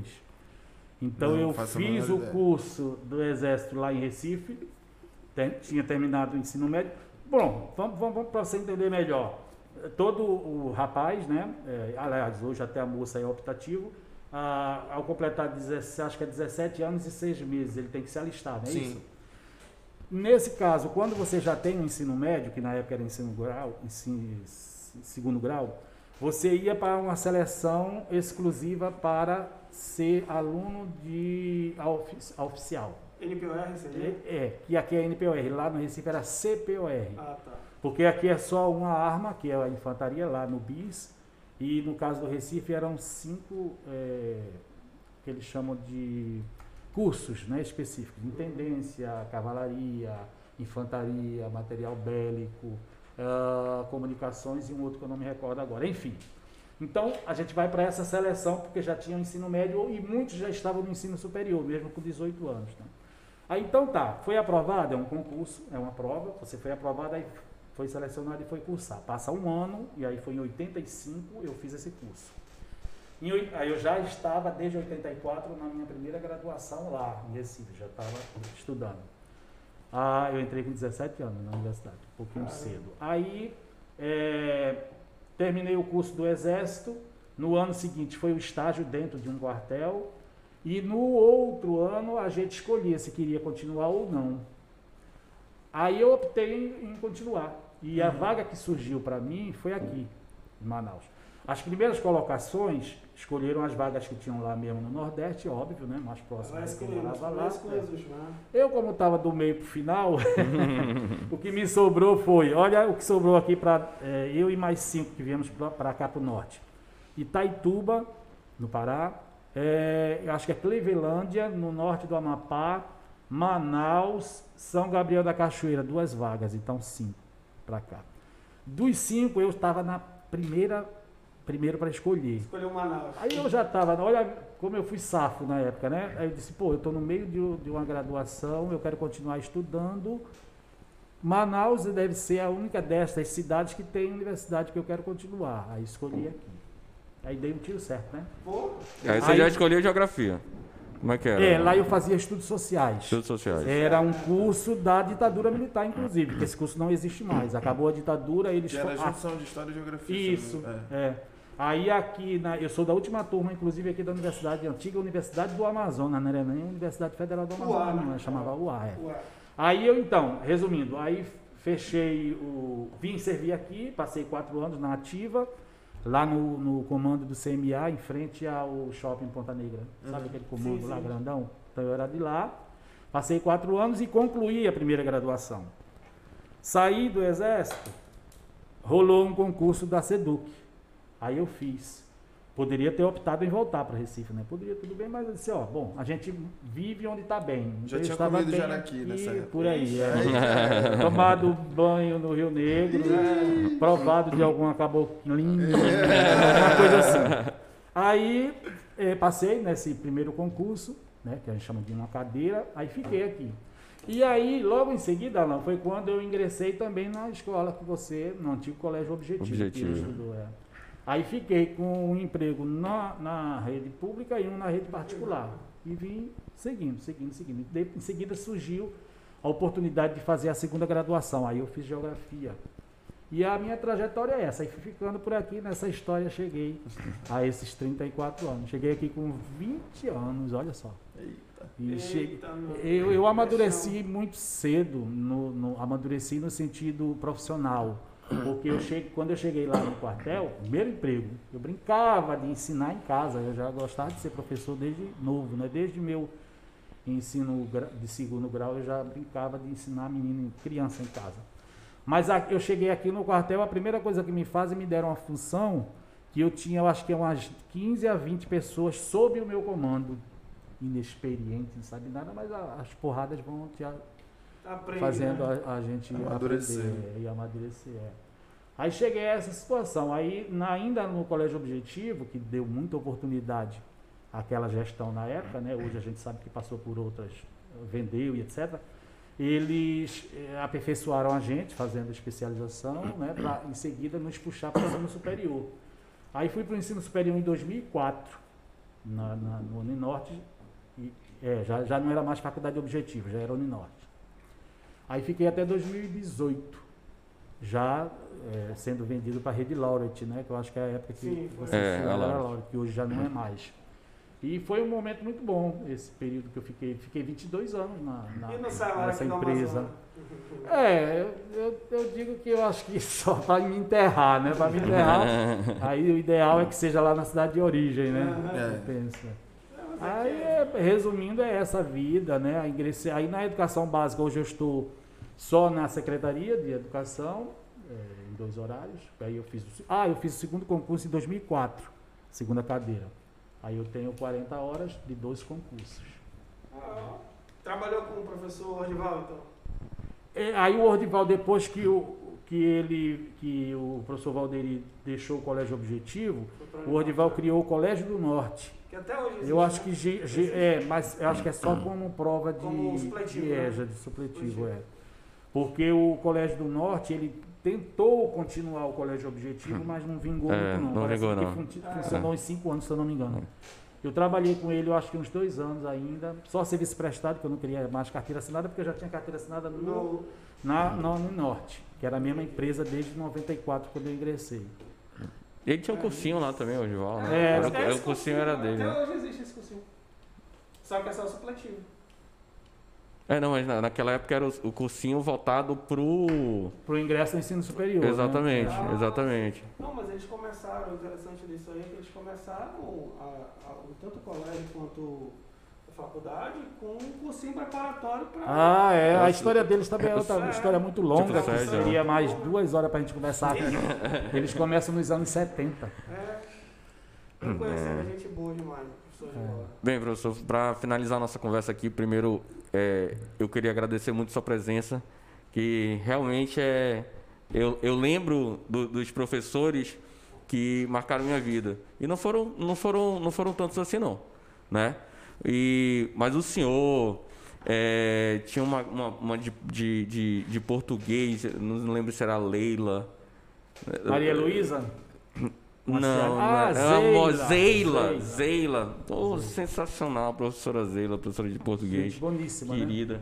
E, e aí eu queria agradecer a sua, sua presença, né? E a gente sempre finaliza aqui com, com uma, uma pergunta que é em relação à a, mensagem, né?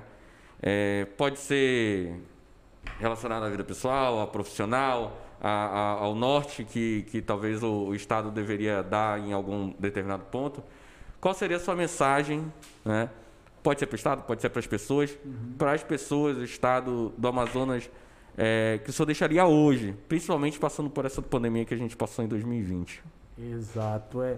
E como o nosso tema principal, e pela minha própria formação, foi a educação, né?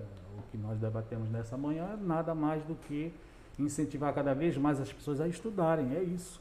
Porque o, o vamos dizer assim, que um futuro promissor de forma legal só se dá através da educação. né?